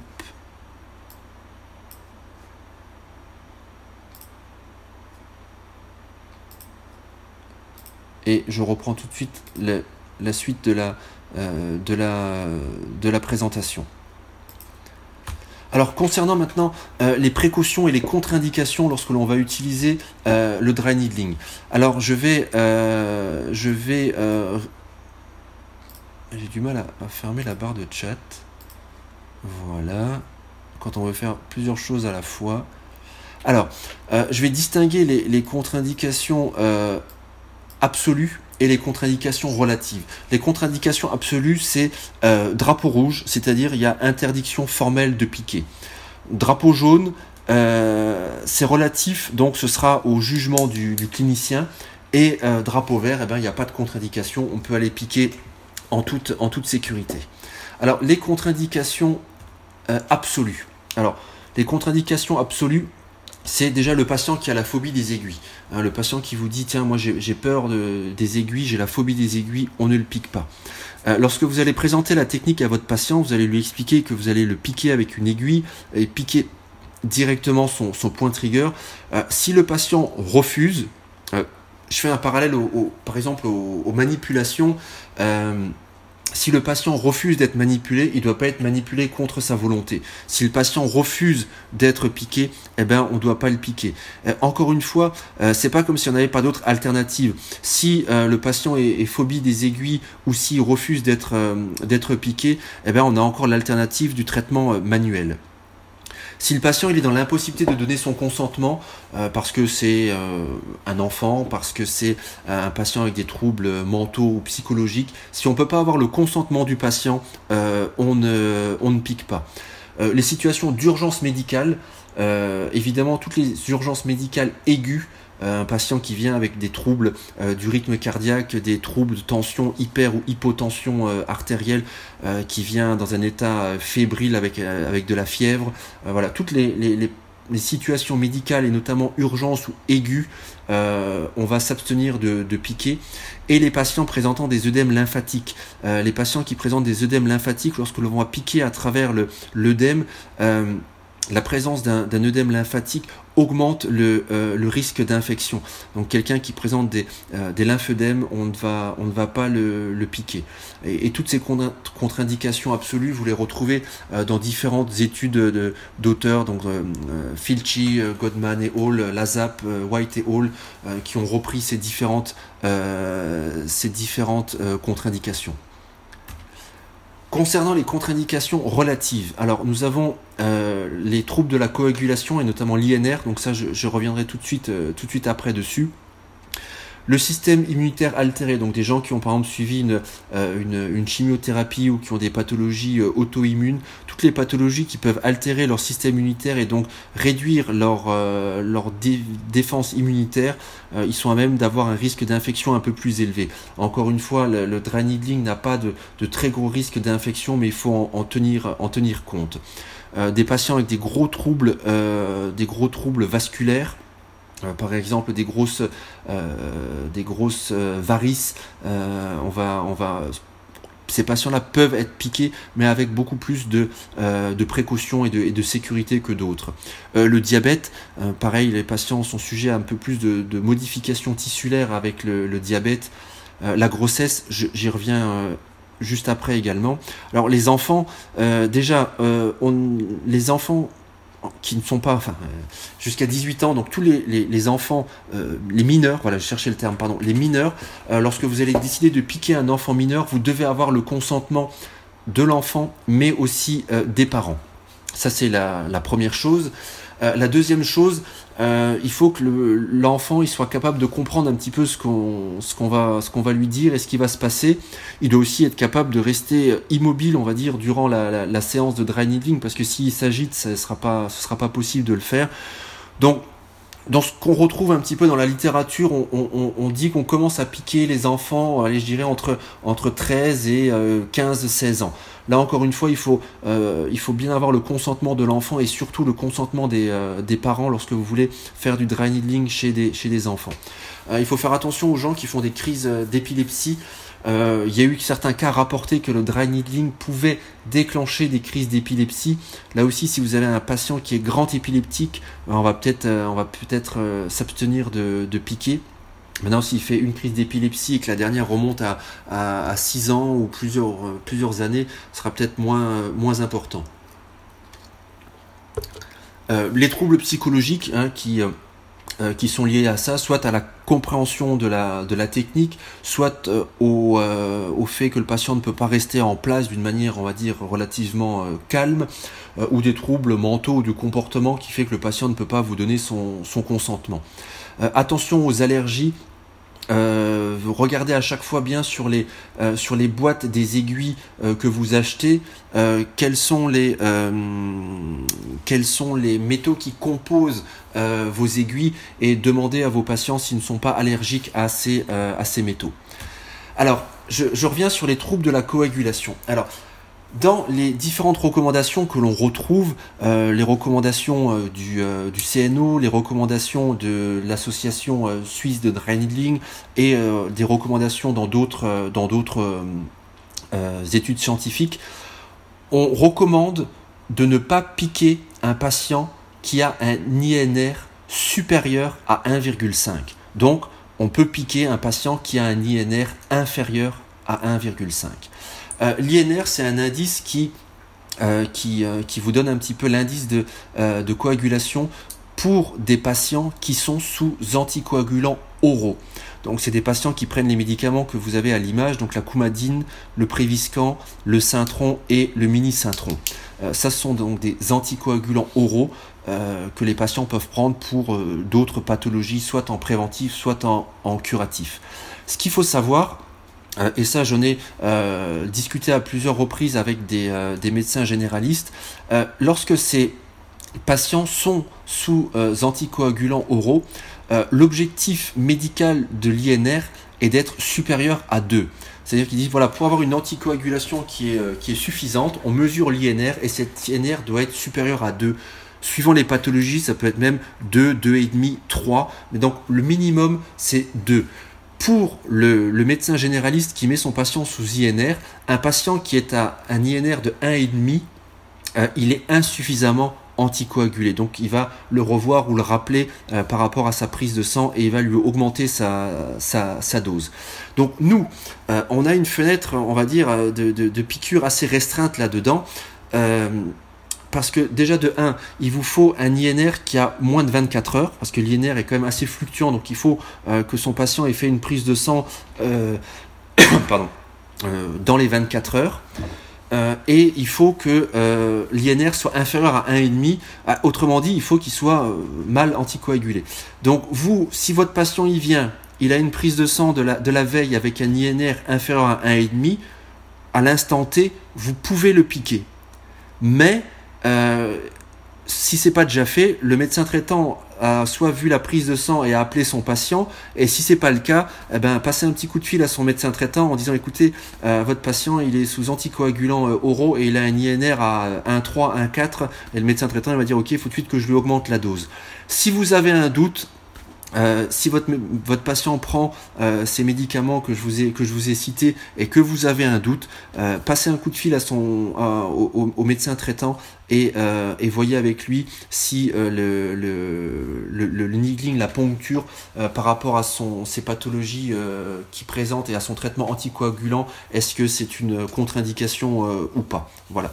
Dans tous les cas, si votre patient vous dit qu'il prend des anticoagulants, on ne pique pas un patient qui a un INR supérieur à 1,5. Ça, c'est vraiment euh, un drapeau rouge. Euh, en dessous de 1,5, on peut y aller, mais euh, je pense qu'on n'aura que de rares cas parce que son, traitement anticoagulant va vite, vite être, être, réglé. Deuxième chose, la, grossesse, et j'ai déjà vu qu'il y avait une question sur la grossesse tout à l'heure. Alors, on peut utiliser le dry needling chez une femme enceinte, sauf sur les muscles trapèze supérieur, muscles fessiers, muscles piriformes, muscles solaires et muscles du pied. Euh, pourquoi? Parce que euh, tous ces points que je viens de, décrire, euh, ce sont des points notamment qui se situent sur le méridien de l'utérus et qui ont avoir pour vocation de stimuler l'utérus. On dit même de certains des points que je viens de mentionner que ce sont des points avortifs. Donc on va pas du tout aller les stimuler. Faites même attention par exemple lorsque vous allez euh, traverser le muscle trapèze supérieur pour aller piquer un muscle euh, en, dessous. Hein. on ne traverse pas un, muscle donc, que je viens de citer euh, avec une aiguille d'acupuncture par contre, si cette patiente enceinte est lombalgique avec un muscle longissimus multifide, on peut piquer. Et si elle a d'autres problèmes pour, je ne sais pas, sur une épaule par exemple, ben, on fait bien attention de ne pas passer à travers le trapèze, supérieur si c'est un muscle euh, infraépineux ou deltoïde ou une autre pathologie, une épicondylite ou problème de membre inférieur, on peut piquer, euh, on peut piquer sans problème. Voilà. Donc attention, ne pas piquer les muscles trapèze sup, fessiers, piriformes, solaires et les muscles du pied. Euh, finalement, avec ces contre-indications euh, relatives, ben, c'est le thérapeute qui doit déjà déterminer le but de son, de son traitement et il doit euh, évaluer le, bénéfice-risque du, du dry needling pour choisir entre le traitement invasif, c'est-à-dire dry needling, ou bah, le traitement non invasif, hein, le traitement manuel. N'oubliez jamais que le, on a toujours une alternative entre manuel versus euh, versus euh, aiguille. S'il décide d'opter pour le dry needling, il va choisir entre le dry needling superficiel et profond. Euh, ensuite, il va expliquer à la, à la, au patient ou à la patiente la technique utilisée et les, et les risques potentiels. Et il doit évidemment obtenir euh, le consentement du, du, patient pour pouvoir utiliser euh, le dry needling. en termes de précaution et d'hygiène, ben, on va utiliser des aiguilles stériles à usage unique et jetable. il faudra, avant de piquer, désinfecter la zone à traiter, se laver et se désinfecter les mains, donc soit par un lavage de mains, soit par une solution hydroalcoolique et puis porter des gants au singulier ou au pluriel. Euh, il faut en porter au moins un. C'est sur la main qui va, on va dire la main qui palpe ou la main qui fixe le point trigger. Parce que s'il y a un petit saignement, au moins cette main-là est couverte. Euh, certains préconisent d'utiliser euh, un deuxième gant pour la, main qui tient l'aiguille. voilà, moi personnellement, je suis pas toujours très à l'aise avec le gant et l'aiguille. Il y a un moins bon ressenti au niveau de l'aiguille lorsqu'on l'on porte un, gant. Mais euh, voilà, porter au moins un gant, voire, voire deux, euh, obligatoire pour la main qui, euh, pour la main qui, qui palpe. En tout cas, la main qui est posée directement. S'il y a une petite éclaboussure de sang ou quoi, c'est avec cette main-là que vous allez, que vous allez réagir. et évidemment, si vous avez un patient qui a par exemple une maladie euh, transmissible par le sang, bah là évidemment vous allez porter euh, deux gants. C'est les seuls, cas où on va euh, porter deux gants. Ici, vous avez un petit tableau qui reprend un petit peu les, différents risques associés avec la, poncture. Alors, vous avez des risques qui sont dits communs ou, ou, fréquents. Alors, quand on dit commun ou fréquent, c'est de 1 à 10 sur 100. Et là, on retrouve un petit saignement. Oui, il n'est pas rare que lorsque tu retires l'aiguille, il y a une petite goutte de sang qui, euh, sort. Eh ben, tu prends une petite compresse, tu appuies dessus pendant 30 euh, secondes ou, euh, ou, une minute et, et, et ça s'arrête. Il peut y avoir un petit hématome et une petite douleur au niveau du site de la, de la ponction. Ensuite, il y a des, phénomènes qui sont dits un peu moins communs ou moins, moins fréquents encore. C'est de l'ordre de 1 à 10 sur 1000. Donc là, ça peut être une, réaction inflammatoire, une réaction douloureuse un peu plus, euh, un peu plus marquée, un peu plus forte. Ça peut être une irritation euh, du nerf, une lésion du nerf, des maux de tête, fatigue, vertige et nausées. Euh, des complications un petit peu plus rares de l'ordre de 1 à 10 sur 10 000. Donc l'infection euh, une rougeur, euh, une modification de la, pression artérielle, euh, inconscience ou trouble de la conscience, tachycardie, trouble respiratoire, vomissement, et des complications qui sont dites très rares, moins de une fois sur, sur 10 000, le pneumothorax, une aiguille qui casse, une aiguille qu'on oublie, une infection non plus locale mais vraiment systémique des, troubles de la, de, la, de, la, de la parole et une désorientation. Donc on voit que les, les troubles, on va dire, les plus communs, ils sont vraiment, ils sont vraiment relativement, relativement faibles. Ici, vous avez évidemment euh, un, cas, un cas rapporté d'un pneumothorax iatrogène euh, lorsque on, donc on a fait un pneumothorax en utilisant le, dry needling lorsqu'on a piqué des muscles de la région thoracique et donc du coup ils ont, ils ont, ils ont reporté le cas et euh, ils ont donné des consignes de sécurité lorsque l'on va utiliser le dry needling dans la région thoracique. Donc ils disent la chose suivante lorsque vous piquez des muscles de la région thoracique, vous traitez de manière unilatérale. Donc peu importe si vous avez des muscles à droite et à gauche, vous faites une séance sur le côté droit et une deuxième séance que sur le côté gauche. Pourquoi? Ben, Parce que si vous avez vraiment pas de chance, le pneumothorax euh, unilatéral, c'est une urgence médicale relative, euh, alors que le pneumothorax euh, bilatéral, c'est une urgence médicale absolue. Donc là, voilà la, règle de sécurité lorsque l'on pique au niveau du thorax, dans la région euh, pulmonaire, tout ce qui est en projection des poumons, on pique de manière unilatérale. Donc d'abord une séance pour les points d'un côté et une séance suivante pour les points euh, de l'autre. Euh, ici, vous avez une, étude qui est assez récente, de, 2017, où ils ont, j'ai vu qu'il y avait une petite question, on parlait du in vivo, ici vous avez une étude qui a été faite sur les muscles périformes sur des cadavres. Et en fait, on a demandé à, plusieurs praticiens de venir piquer euh, les piriformes au niveau de, sur, des cadavres donc, et on leur a demandé de venir mettre l'aiguille euh, dans le point trigger qui se situe au niveau du tiers médial du muscle, du muscle piriforme. Et on a demandé de ça de faire du côté droit, du côté gauche et sur plusieurs cadavres et euh, avec plusieurs, plusieurs opérateurs. Et les résultats sont quand même relativement bons. parce qu'on dit voilà, il y a eu 19, 19 piqûres et, et 16 sur 19 euh, était euh, au bon endroit, donc déjà dans le muscle euh, piriforme, et aucune poncture n'est allée irriter le nerf sciatique.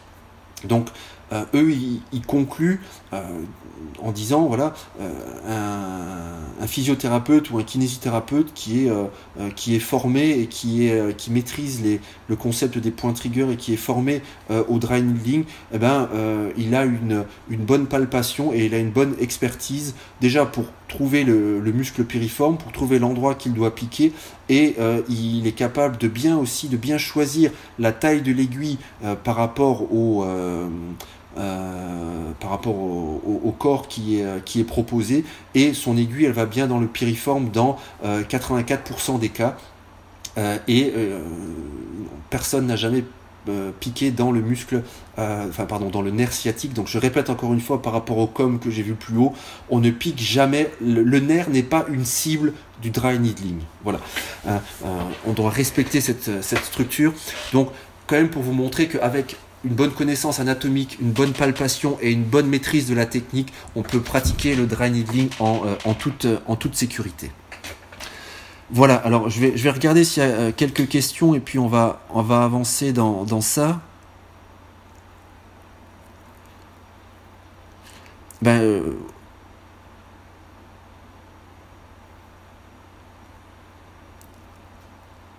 Alors attention, oui, on, on parle euh, du, matériel d'ostéosynthèse. Euh, le matériel d'ostéosynthèse, notamment euh, la pose par exemple d'une prothèse de, hanche ou de, ou de genou ou d'épaule fraîche. On, va dire on laisse en général une période de, de six semaines dans laquelle on ne pique pas. Pourquoi? Parce que la présence de matériel d'ostéosynthèse diminue les défenses immunitaires locales. Mais c'est temporaire. C'est dans une période, on va dire, d'à peu près six semaines après la, la pose de la, de la prothèse. Euh, alors on me demande, euh, idem pour les autres coagulants, trois petits points. Eh ben, très sincèrement, ça c'est un débat qu'il faudrait avoir et je pense qu'il faudrait qu'un jour on se, on se, penche, se penche dessus euh, parce que les anticoagulants oraux sont le taux, enfin l'indice de coagulation est mesuré par, par l'INR. Par contre, euh, d'autres anticoagulants, euh, par exemple injectables, euh, ils sont mesurés par des, notamment au niveau des plaquettes. donc, mais par contre, là, il n'y a pas de données qui dans les dans les recommandations. Donc, pas de recommandation. Est-ce qu'on peut sous-entendre pas de recommandation, pas de risque Point d'interrogation.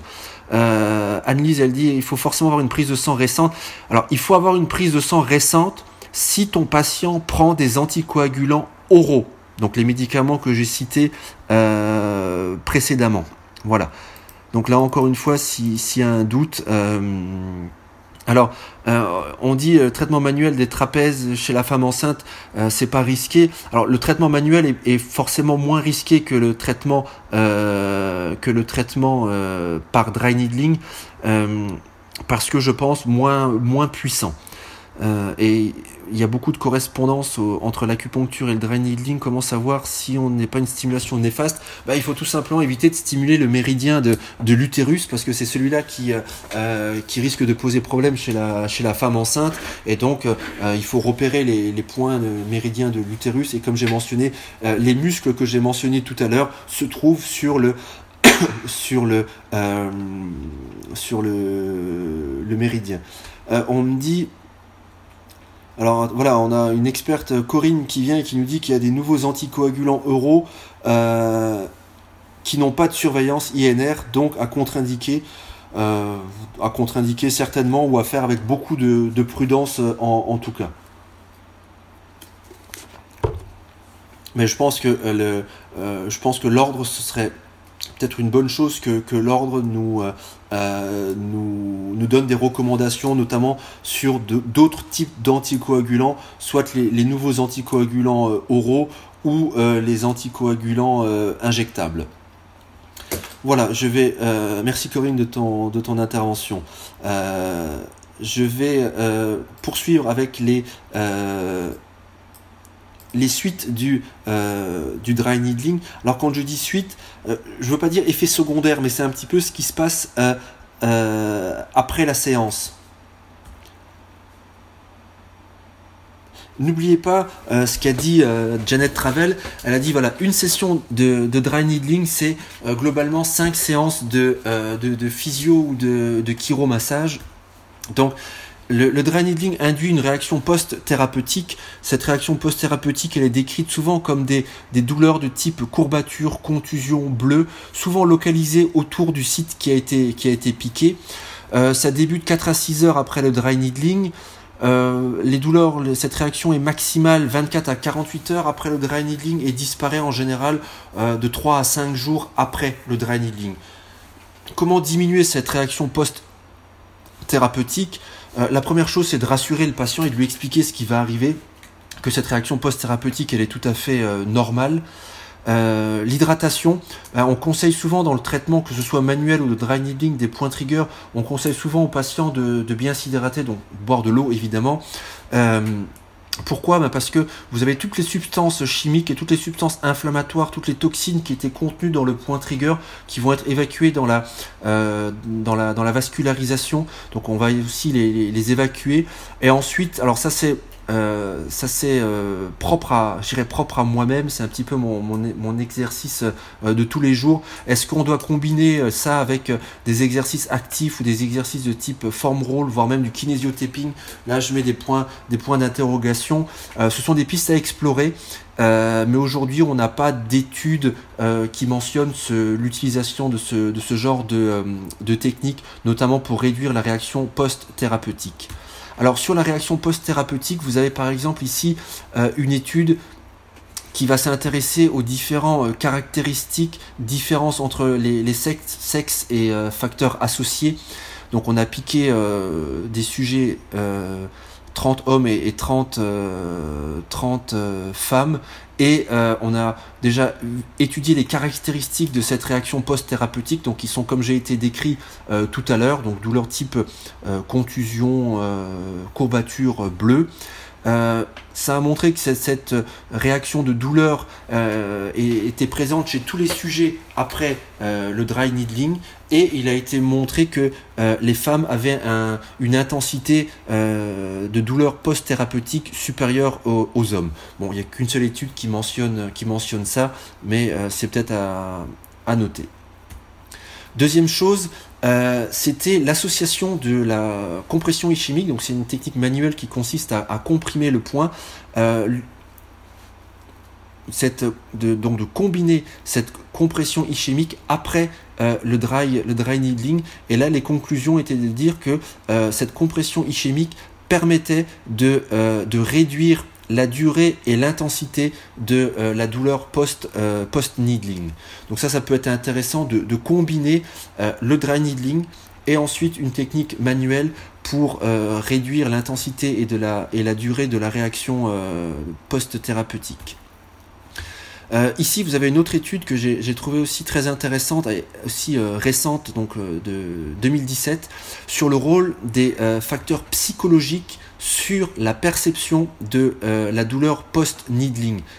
Alors, des auteurs se sont posé la question de quatre critères euh, le catastrophisme, la kinésiophobie, l'anxiété de la douleur et la peur de la douleur. Et ils ont, par l'intermédiaire de questionnaires, de scores et d'échelles visuelles analogiques, ils ont euh, regardé si, si les patients avaient ces différents, différents critères, et ensuite ils ont mesuré la douleur après le, traitement et ils l'ont mesuré après à 6, 12, 24 et 48 heures.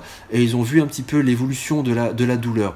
Euh, ce qui ressort, ensuite ils ont fait évidemment une analyse statistique de, tout ça. Et ce qui ressort euh, c'est que euh, l'anxiété, donc l'anxiété autour de la douleur était le, le, critère où les gens avaient le plus de douleur post-thérapeutique. Et le euh, le euh, catastrophisme, c'était, j'ai les résultats normalement juste sur la page suivante, voilà.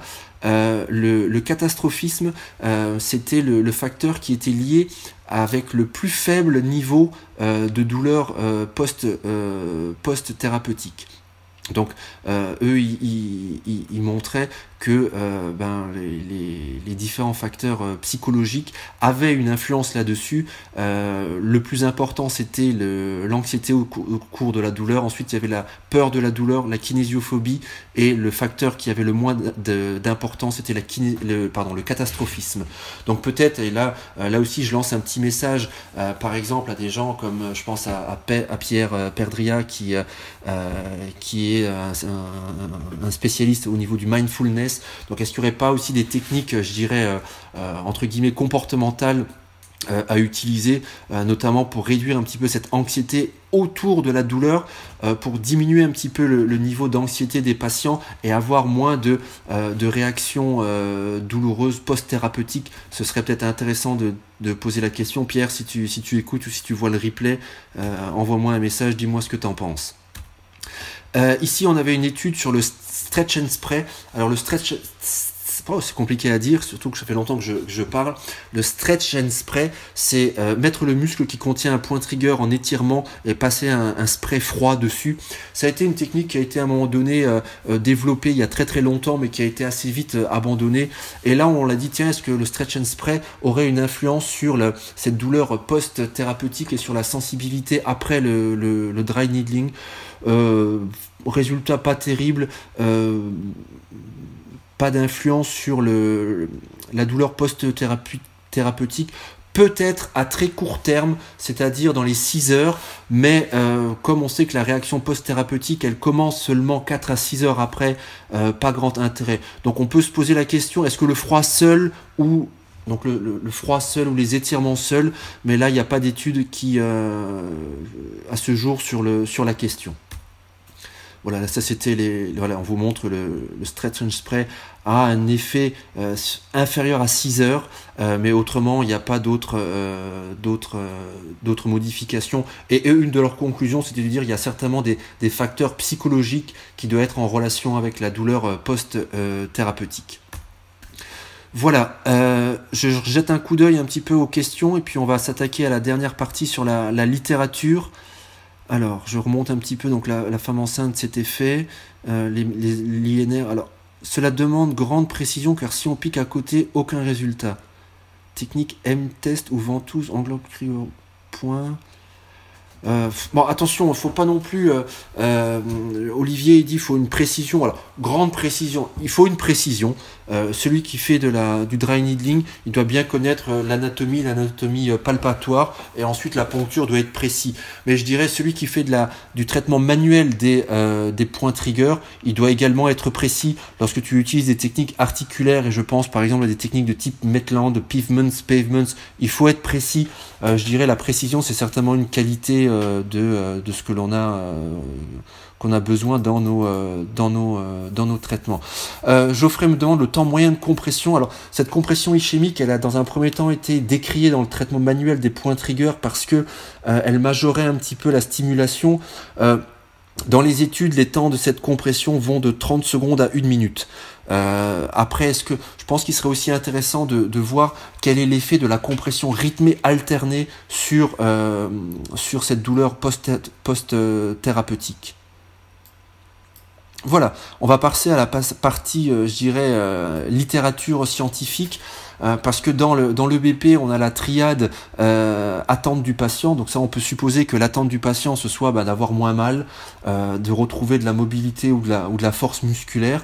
Vous avez euh, la partie euh, expertise du clinicien. Bah, ça, il faut que le clinicien soit, euh, si on l'applique au dry needling, il faut que le clinicien soit formé au dry needling et que voilà, il ait une bonne, une bonne précision et une bonne palpation, une bonne connaissance des, des points trigger et aussi une bonne connaissance, on va dire, des, des différentes preuves scientifiques. Alors, euh, je prétends pas du tout vous, vous faire une, une, revue exhaustive de la littérature scientifique. Euh, j'ai voulu vous présenter quelques articles euh, de la littérature scientifique, déjà pour différentes régions du corps, voir est-ce qu'il y a des zones qui marcheraient un petit peu mieux que, que d'autres, et surtout me baser sur la littérature la plus récente, donc vraiment essayer d'être sur des études de... Euh, les plupart sont de 2017. Euh, parce que si vous tapez dry needling dans les différents moteurs de recherche, dans PubMed, dans Cochrane, etc., vous avez des centaines et des centaines d'articles. Alors, voilà. Alors, première question qu'on peut se poser, est-ce que est-ce que c'est du placebo ou est-ce qu'il y a un effet placebo? Donc bon, euh, forcément, euh, il y a certains effets placebo dans le, dry needling, ça c'est, évident, mais on a quand même euh, pas mal d'études, alors à la fois sur les humains et sur les animaux, qui ont montré des effets physiologiques spécifiques liés au, dry needling. Et je pense qu'on a déjà vu quelques effets sur le, dans la partie effet du, dry needling, on a déjà vu quelques études. Concernant l'effet placebo, on a tendance à, dire, à attribuer en tout cas l'effet placebo du dry needling au, protocole qui entoure un petit peu le dry needling. C'est-à-dire que lorsque vous allez effectuer le dry needling, vous allez en parler à votre patient, vous allez lui demander son consentement, lui expliquer comment ça se passe, etc. Donc là déjà il se dit, oula, tiens, il se passe un truc, on me demande mon avis, si je suis d'accord, c'est peut-être un peu plus poussé. Hein. on pourrait comparer ça entre guillemets à une... Euh, comme une intervention chirurgicale quand on vous explique un petit peu tous les... Euh, tous les, euh, euh, les effets secondaires, les effets indésirables, comment ça va se passer, etc. Et puis ensuite, il y a le protocole, c'est-à-dire que voilà, vous allez vous laver les mains, vous vous désinfectez les mains, vous désinfectez la peau du patient, vous préparez votre matériel, vous mettez vos gants, etc. Donc du coup, euh, donc du coup, il y a un petit peu une, un protocole, une procédure, et ça peut avoir un effet placebo sur votre, sur votre patient. Bon, à côté de ça, euh, on m'avait posé des questions, et j'avais dit que j'en reviendrai tout à l'heure, sur le traitement manuel versus dry needling. Donc euh, là, il y a une étude de, janvier 2017 qui compare euh, la technique de pression manuelle et la technique de dry needling sur les points trigger, notamment au niveau des cervicales et de l'épaule. globalement, les conclusions nous disent que les deux techniques apportent une amélioration et que le dry needling aurait euh, aurait un petit peu des meilleurs résultats, c'est-à-dire une amélioration un petit peu plus rapide et un petit peu plus durable dans le temps que le traitement manuel. Rassurez-vous, les deux ont une, ont une efficacité. Euh, simplement, cette, euh, cet essai clinique randomisé nous, nous, disait, voilà, on a une, une, efficacité qui est un petit peu plus rapide et un petit peu plus à long terme avec le, le dry needling. Ici, vous avez une, euh, une deuxième étude de, 2015 euh, qui conclut la même chose, euh, que l'on peut utiliser à la fois la compression ischémique et le dry needling dans le management, donc dans le traitement d'un point trigger du trapèze supérieur dans les problèmes cervicaux. même, conclusion. Et là, par contre, il mettait les techniques, on va dire presque au même niveau.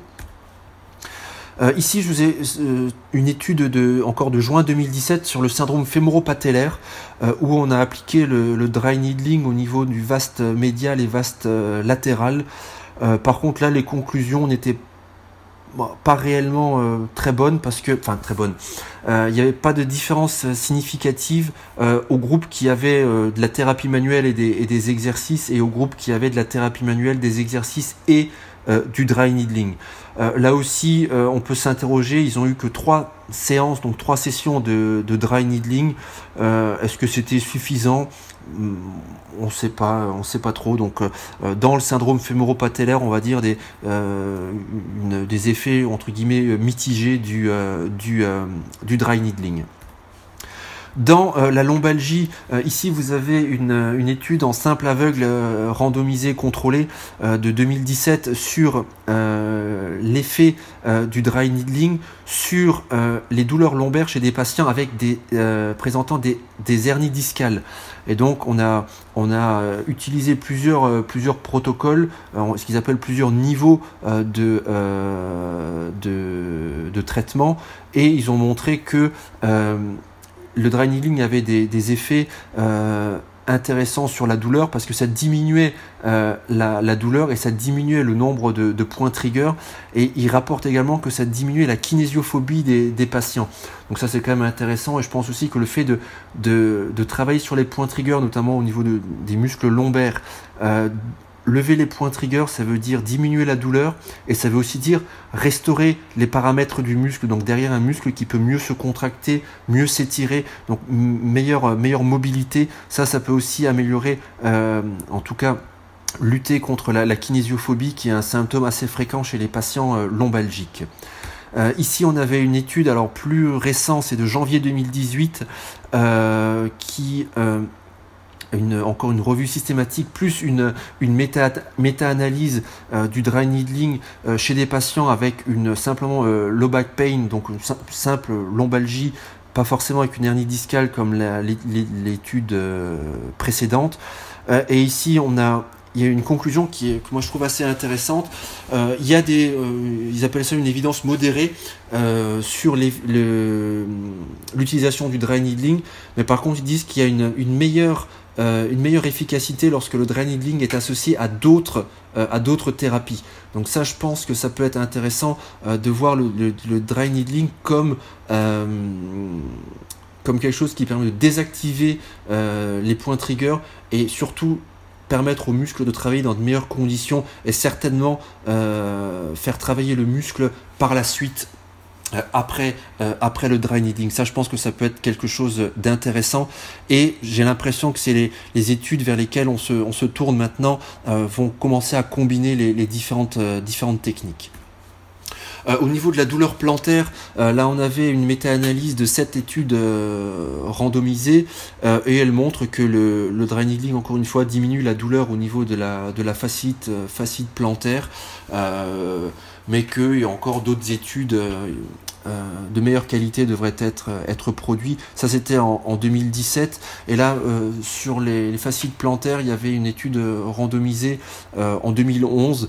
Et eux, ils disaient que ils avaient besoin d'autres d'autres éléments en faveur de, du dry needling parce que les, les, les résultats n'étaient pas significativement, enfin statistiquement significatifs. Euh, sur l'épicondylalgie latérale, là on a une étude euh, prospective euh, contrôlée qui nous fait état du traitement des épicondylalgies latérales par dry needling. Et attendez, je suis allé un peu trop vite. Est-ce que je peux revenir en arrière? Oui. et ici, ils ont notamment comparé ça à, d'autres injections ou infiltrations de corticoïdes ou de, ou de, de plasma riche en plaquettes. Et ils ont, ils ont dit voilà, on va utiliser le, dry, needling dans le traitement de l'épicondylalgie latérale. Il y a comme un groupe de 110 patients, donc c'est quand même intéressant et il trouve de bons résultats pour le dry, needling qui a euh, d'aussi bons résultats que, euh, que d'autres. Et puis il conclut en disant euh, vu que le dry needling c'est une technique qui est méthode qui est sécuritaire qu'on peut faire en toute sécurité et qui a surtout un faible taux de complications eh ben il suggère d'utiliser le dry needling comme une option de traitement pour l'épicondylalgie latérale et ensuite sur l'épaule, alors euh, comment parler de l'épaule sans parler de, Frédéric Srour que je, que je salue? Euh, Il avait lui-même, euh, Fred, parlé de, du dry needling lors de son, sa dernière conférence de l'épaule au top à Paris en, en octobre, donc le, le, le, 2 octobre 2017. Et il s'était interrogé sur le dry needling placebo ou vraie, ou vraie thérapie et il était euh, venu à la conclusion euh, suivante et remarqué au passage euh, la prévalence des points trigger dans le muscle infraépineux, 77%. Et il avait une conclusion en disant voilà, le needling a des effets notamment antalgiques à court et à moyen terme et pas à long terme. ce qui est tout à fait vrai et pour d'autres d'autres régions que l'épaule aussi. Souvenez-vous, plusieurs fois j'ai mentionné résultats bénéfiques à court terme. Et euh, je cite un Frédéric Srour qui concluait euh, Le dry needling diminue la douleur à l'instant T. Euh, pour permettre de faire quelque chose d'autre après, il ne faut peut-être pas lui en demander plus. Et je crois que là, il a vraiment résumé, je pense, le dry needling. C'est-à-dire que le dry needling, comme je l'ai déjà dit plusieurs fois, va permettre de diminuer la douleur, va permettre de euh, restaurer la, fonction du muscle et ça, ben, ça nous permet de refaire d'autres techniques euh, dans la même séance ou après. Euh, je pense il a raison, il faut pas lui en demander plus, c'est le job du dry needling. il faut pas demander au dry needling de renforcer un muscle, il faut pas demander au dry needling de d'étirer un muscle, il faut pas demander au dry needling de faire du, du renforcement concentrique ou excentrique. voilà, le job du dry needling, je pense, c'est d'avoir cet effet euh, antalgique et de restaurer la fonction du muscle. Et évidemment que cet effet ne va être que à court ou à moyen terme s'il n'est pas combiné avec quelque chose d'autre qui va euh, maintenir les, bénéfices de ces, euh, de ces résultats. Et euh, voyez, on voit que Fred Srour connaît vraiment bien le domaine de, de l'épaule parce que juste quelques temps avant, et puis il n'a a pas mentionné cette étude dans sa, dans sa revue biblio, mais bon, je pense que l'étude là euh, est sortie en septembre 2018 et, lui a fait sa conférence en octobre, euh, pardon, en septembre 2017 et, Fred a fait la conférence en octobre 2017, donc euh, il avait peut-être pas connu état peut-être pas pris connaissance de cette étude où il n'a pas eu le temps de l'intégrer dans son dans sa présentation. Ça c'était c'est une une première étude qui combine l'utilisation du dry needling, euh, de la physiothérapie, donc la thérapie manuelle, et euh, d'un programme euh, d'exercice thérapeutique chez des patients avec des douleurs chroniques d'épaule. Et c'est un suivi sur, sur six mois, donc on est quand même moyen long terme, et euh, il est quand même, euh, quand même intéressant de voir au niveau des, euh, au niveau des, des, des, résultats, de dire que c'est déjà la première étude qui combine, donc ça c'est, ça c'est intéressant. ils disent qu'il y a des, des résultats intéressants en incluant le dry needling, donc ça pourrait être une nouvelle contribution au traitement des douleurs, des douleurs chroniques. cependant, ben, il serait encore intéressant de mieux déterminer les effets du dry needling sur les douleurs d'épaule et surtout de déterminer euh, la fréquence et le dosage euh, des séances de, euh, de dry needling. Mais en tout cas, ce qui est intéressant dans cette étude, et c'est ce que je faisais déjà effet la remarque tout à l'heure, c'est de voir qu'on combine maintenant l'utilisation du dry needling avec des techniques de thérapie manuelle et des, des protocoles d'exercice actif, d'exercice thérapeutique. Si on veut aller un tout petit peu, euh, un tout petit peu plus loin, et puis je, répondrai à vos, à vos questions ensuite euh, tout à l'heure. Euh, voilà, l'idée, je pense, c'est de, combiner le dry needling avec d'autres techniques. Alors, comme vous avez pu le voir dans les études, les, études les plus récentes, 2017-2018, commencent à, combiner ça. combiné avec quoi? Ben, Avec le, le, traitement manuel des points trigger, hein, les techniques de compression rythmée alternée, les techniques de compression ischémique. Euh, pourquoi pas utiliser euh, les formes rôles et là aussi ça peut être par exemple après le dry needling utiliser euh, les techniques type massage automassage avec rouleau avec balle pour en même temps être dans l'autotraitement et dans le, travail actif. Alors je fais pas du tout la promotion de ce livre, mais c'est simplement le titre qui m'a bien plu, c'est-à-dire combiner le dry needling avec des techniques d'étirement et de renforcement. Alors quand je dis combiner, euh, c'est pas le faire en même temps. C'est d'abord faire quelques minutes de, dry needling ou de, ou de poncture et ensuite hein, on n'étire pas ou on renforce pas un muscle lorsqu'il a l'aiguille plantée dedans. Ça c'est euh, ça c'est euh, ça c'est évident mais, mais surtout, mais surtout euh, étirer et renforcer les muscles et je pense combiner ça avec des exercices thérapeutiques actifs. Ça c'est vraiment quelque chose de, de très important et pourquoi pas combiner ça avec le, le kinésiotaping. Alors je sais, je ne répondrai pas sur les questions du kinésiotaping. Je pense qu'il y a des, si jamais des, des, des gens, Ludo Delaunay ou, ou Sébastien Chinard, Arnaud Cognier, des gens, des spécialistes, des instructeurs de, de Kinésio France veulent éventuellement parler du sujet, ce serait intéressant de, parler du kinésiotaping combiné au, dry needling. Mais là encore, aucune étude là-dessus. Euh, mais moi personnellement, je pense que certains effets du kinésio peuvent nous être utiles dans euh, l'utilisation du euh, du dry needling, en tout cas combiné au dry needling. Évidemment, le dry needling, c'est une technique, mais comme toute, je dirais, nouvelle technique auquel on vient de se former, nécessite de l'entraînement, autant d'entraînement que, d'autres. Il n'y a pas de, conditions vraiment particulières. Voilà, maîtriser déjà les, points trigger, le traitement manuel à la base, et ensuite utiliser le, dry needling pour avoir une autre corde à son arc. Ici, je vous ai mis, le, je dirais, c'est actuellement la, la, bible du, du dry needling. Euh, c'est le livre de, de Jan Dommerold, donc euh, un néerlandais, et de César Fernandez de Las Peñas, un espagnol. Ça, ce sont deux personnes que vous retrouverez régulièrement au niveau des, euh, au niveau des auteurs et qui, qui travaillent beaucoup sur le développement des, des points trigger et du, et du dry needling. Et enfin, pour, pour conclure, je dirais qu'on peut traiter les, points trigger par dry needling d'une manière euh, très sécurisée. Euh, pour ça, il faut simplement bien respecter le, je dirais, le protocole euh, général du, du dry needling, sélectionner son patient, lui expliquer et obtenir son consentement, et ensuite ben, avoir une bonne application pratique, le praticien lui une bonne position, une bonne palpation, une bonne technique, euh, il faut prendre en considération les contre-indications relatives et absolues, certaines contre-indications anatomiques et bien maîtriser les procédures de sécurité en, cas de problème. Tout ça en respectant une bonne hygiène et à partir de là, il n'y a aucun problème pour que le dry needling euh, se fasse sans aucune complication. Euh, je vous laisse euh, mes contacts, donc vous pouvez me contacter soit par mail, euh. Euh, je vous laisse ma page Facebook, donc Christophe Broy, ou la page Kinésis Formation, euh, auquel vous pouvez faire une demande ou, suivre les différentes notifications. vous trouverez également sur ces pages pas mal de références bibliographiques, pas mal de, euh, de partages d'autres groupes euh, sur le dry needling, sur le syndrome myofascial douloureux, sur les points trigger, euh, puis même sur d'autres concepts de thérapie manuelle, de fascia et, autres.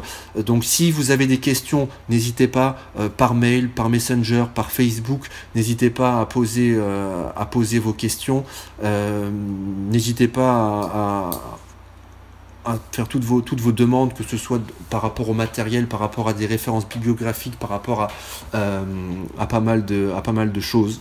Donc voilà, si vous souhaitez rester en contact, euh, je pense même à la Seyfedine, si tu peux mettre le, le, les contacts ensuite sur, sur Facebook euh, euh ou les envoyer par mail aux participants, si, comme ça tout le monde peut les, peut les avoir. Euh, et Et euh, j'en profite euh, pour euh, pour remercier donc évidemment Seifedine pour son pour son travail pour l'organisation de cette de cette de cette web conférence. merci à toi pour l'invitation et puis pour l'organisation. on n'a pas eu de soucis techniques ce soir donc vraiment organisation au top. merci à Mathieu Loubière pour pour sa petite idée là que je lui ai piqué sur le l'idée de lancer les questions avant le, le la web conférence. Moi j'ai trouvé ça très bien et puis j'espère que ça vous a plu et j'espère que, euh, en tout cas, ça a répondu déjà à un maximum de vos questions. Euh, merci à, Frédéric Srour. J'ai déjà reçu un petit pouce levé la suite à l'intervention euh, du draining et de l'épaule. Donc merci à Fred de m'avoir autorisé à, reprendre un petit peu les, deux photos sur lesquelles il était et sur lesquelles il avait pris le, diaporama lors de sa lors de sa vidéo. merci à, Corinne, médecin généraliste, qui avec qui on a beaucoup parlé de de l'INR et c'est un petit peu elle qui m'a donné les, différentes infos euh, euh, médicales en tout cas sur, euh, l'INR. Puis ça prouve aussi qu'on a besoin de travailler un petit peu en partenariat avec les médecins euh, on, a, on a besoin d'eux et puis euh, pour essayer de, de, proposer une formation de, de qualité, eh ben, euh, je m'entoure de, de, professionnels des, de, chaque, de chaque domaine. Et puis surtout, merci à vous tous et à vous toutes d'avoir suivi le, cette, cette web conférence. J'ai vu régulièrement qu'il y avait quand même pas mal de, participants, donc ça c'est une bonne chose. Euh, l'heure est, tardive, euh, j'ai respecté le, timing et puis il nous reste maintenant un petit peu de temps. Moi je vais rester euh, sur, le, sur le chat pour déjà répondre un petit peu aux, différentes questions, aux dernières questions qui ont été posées. Et puis je sais pas, Seyfedine, combien de temps tu veux, tu veux laisser pour que l'on puisse encore faire un petit temps de, de questions-réponses?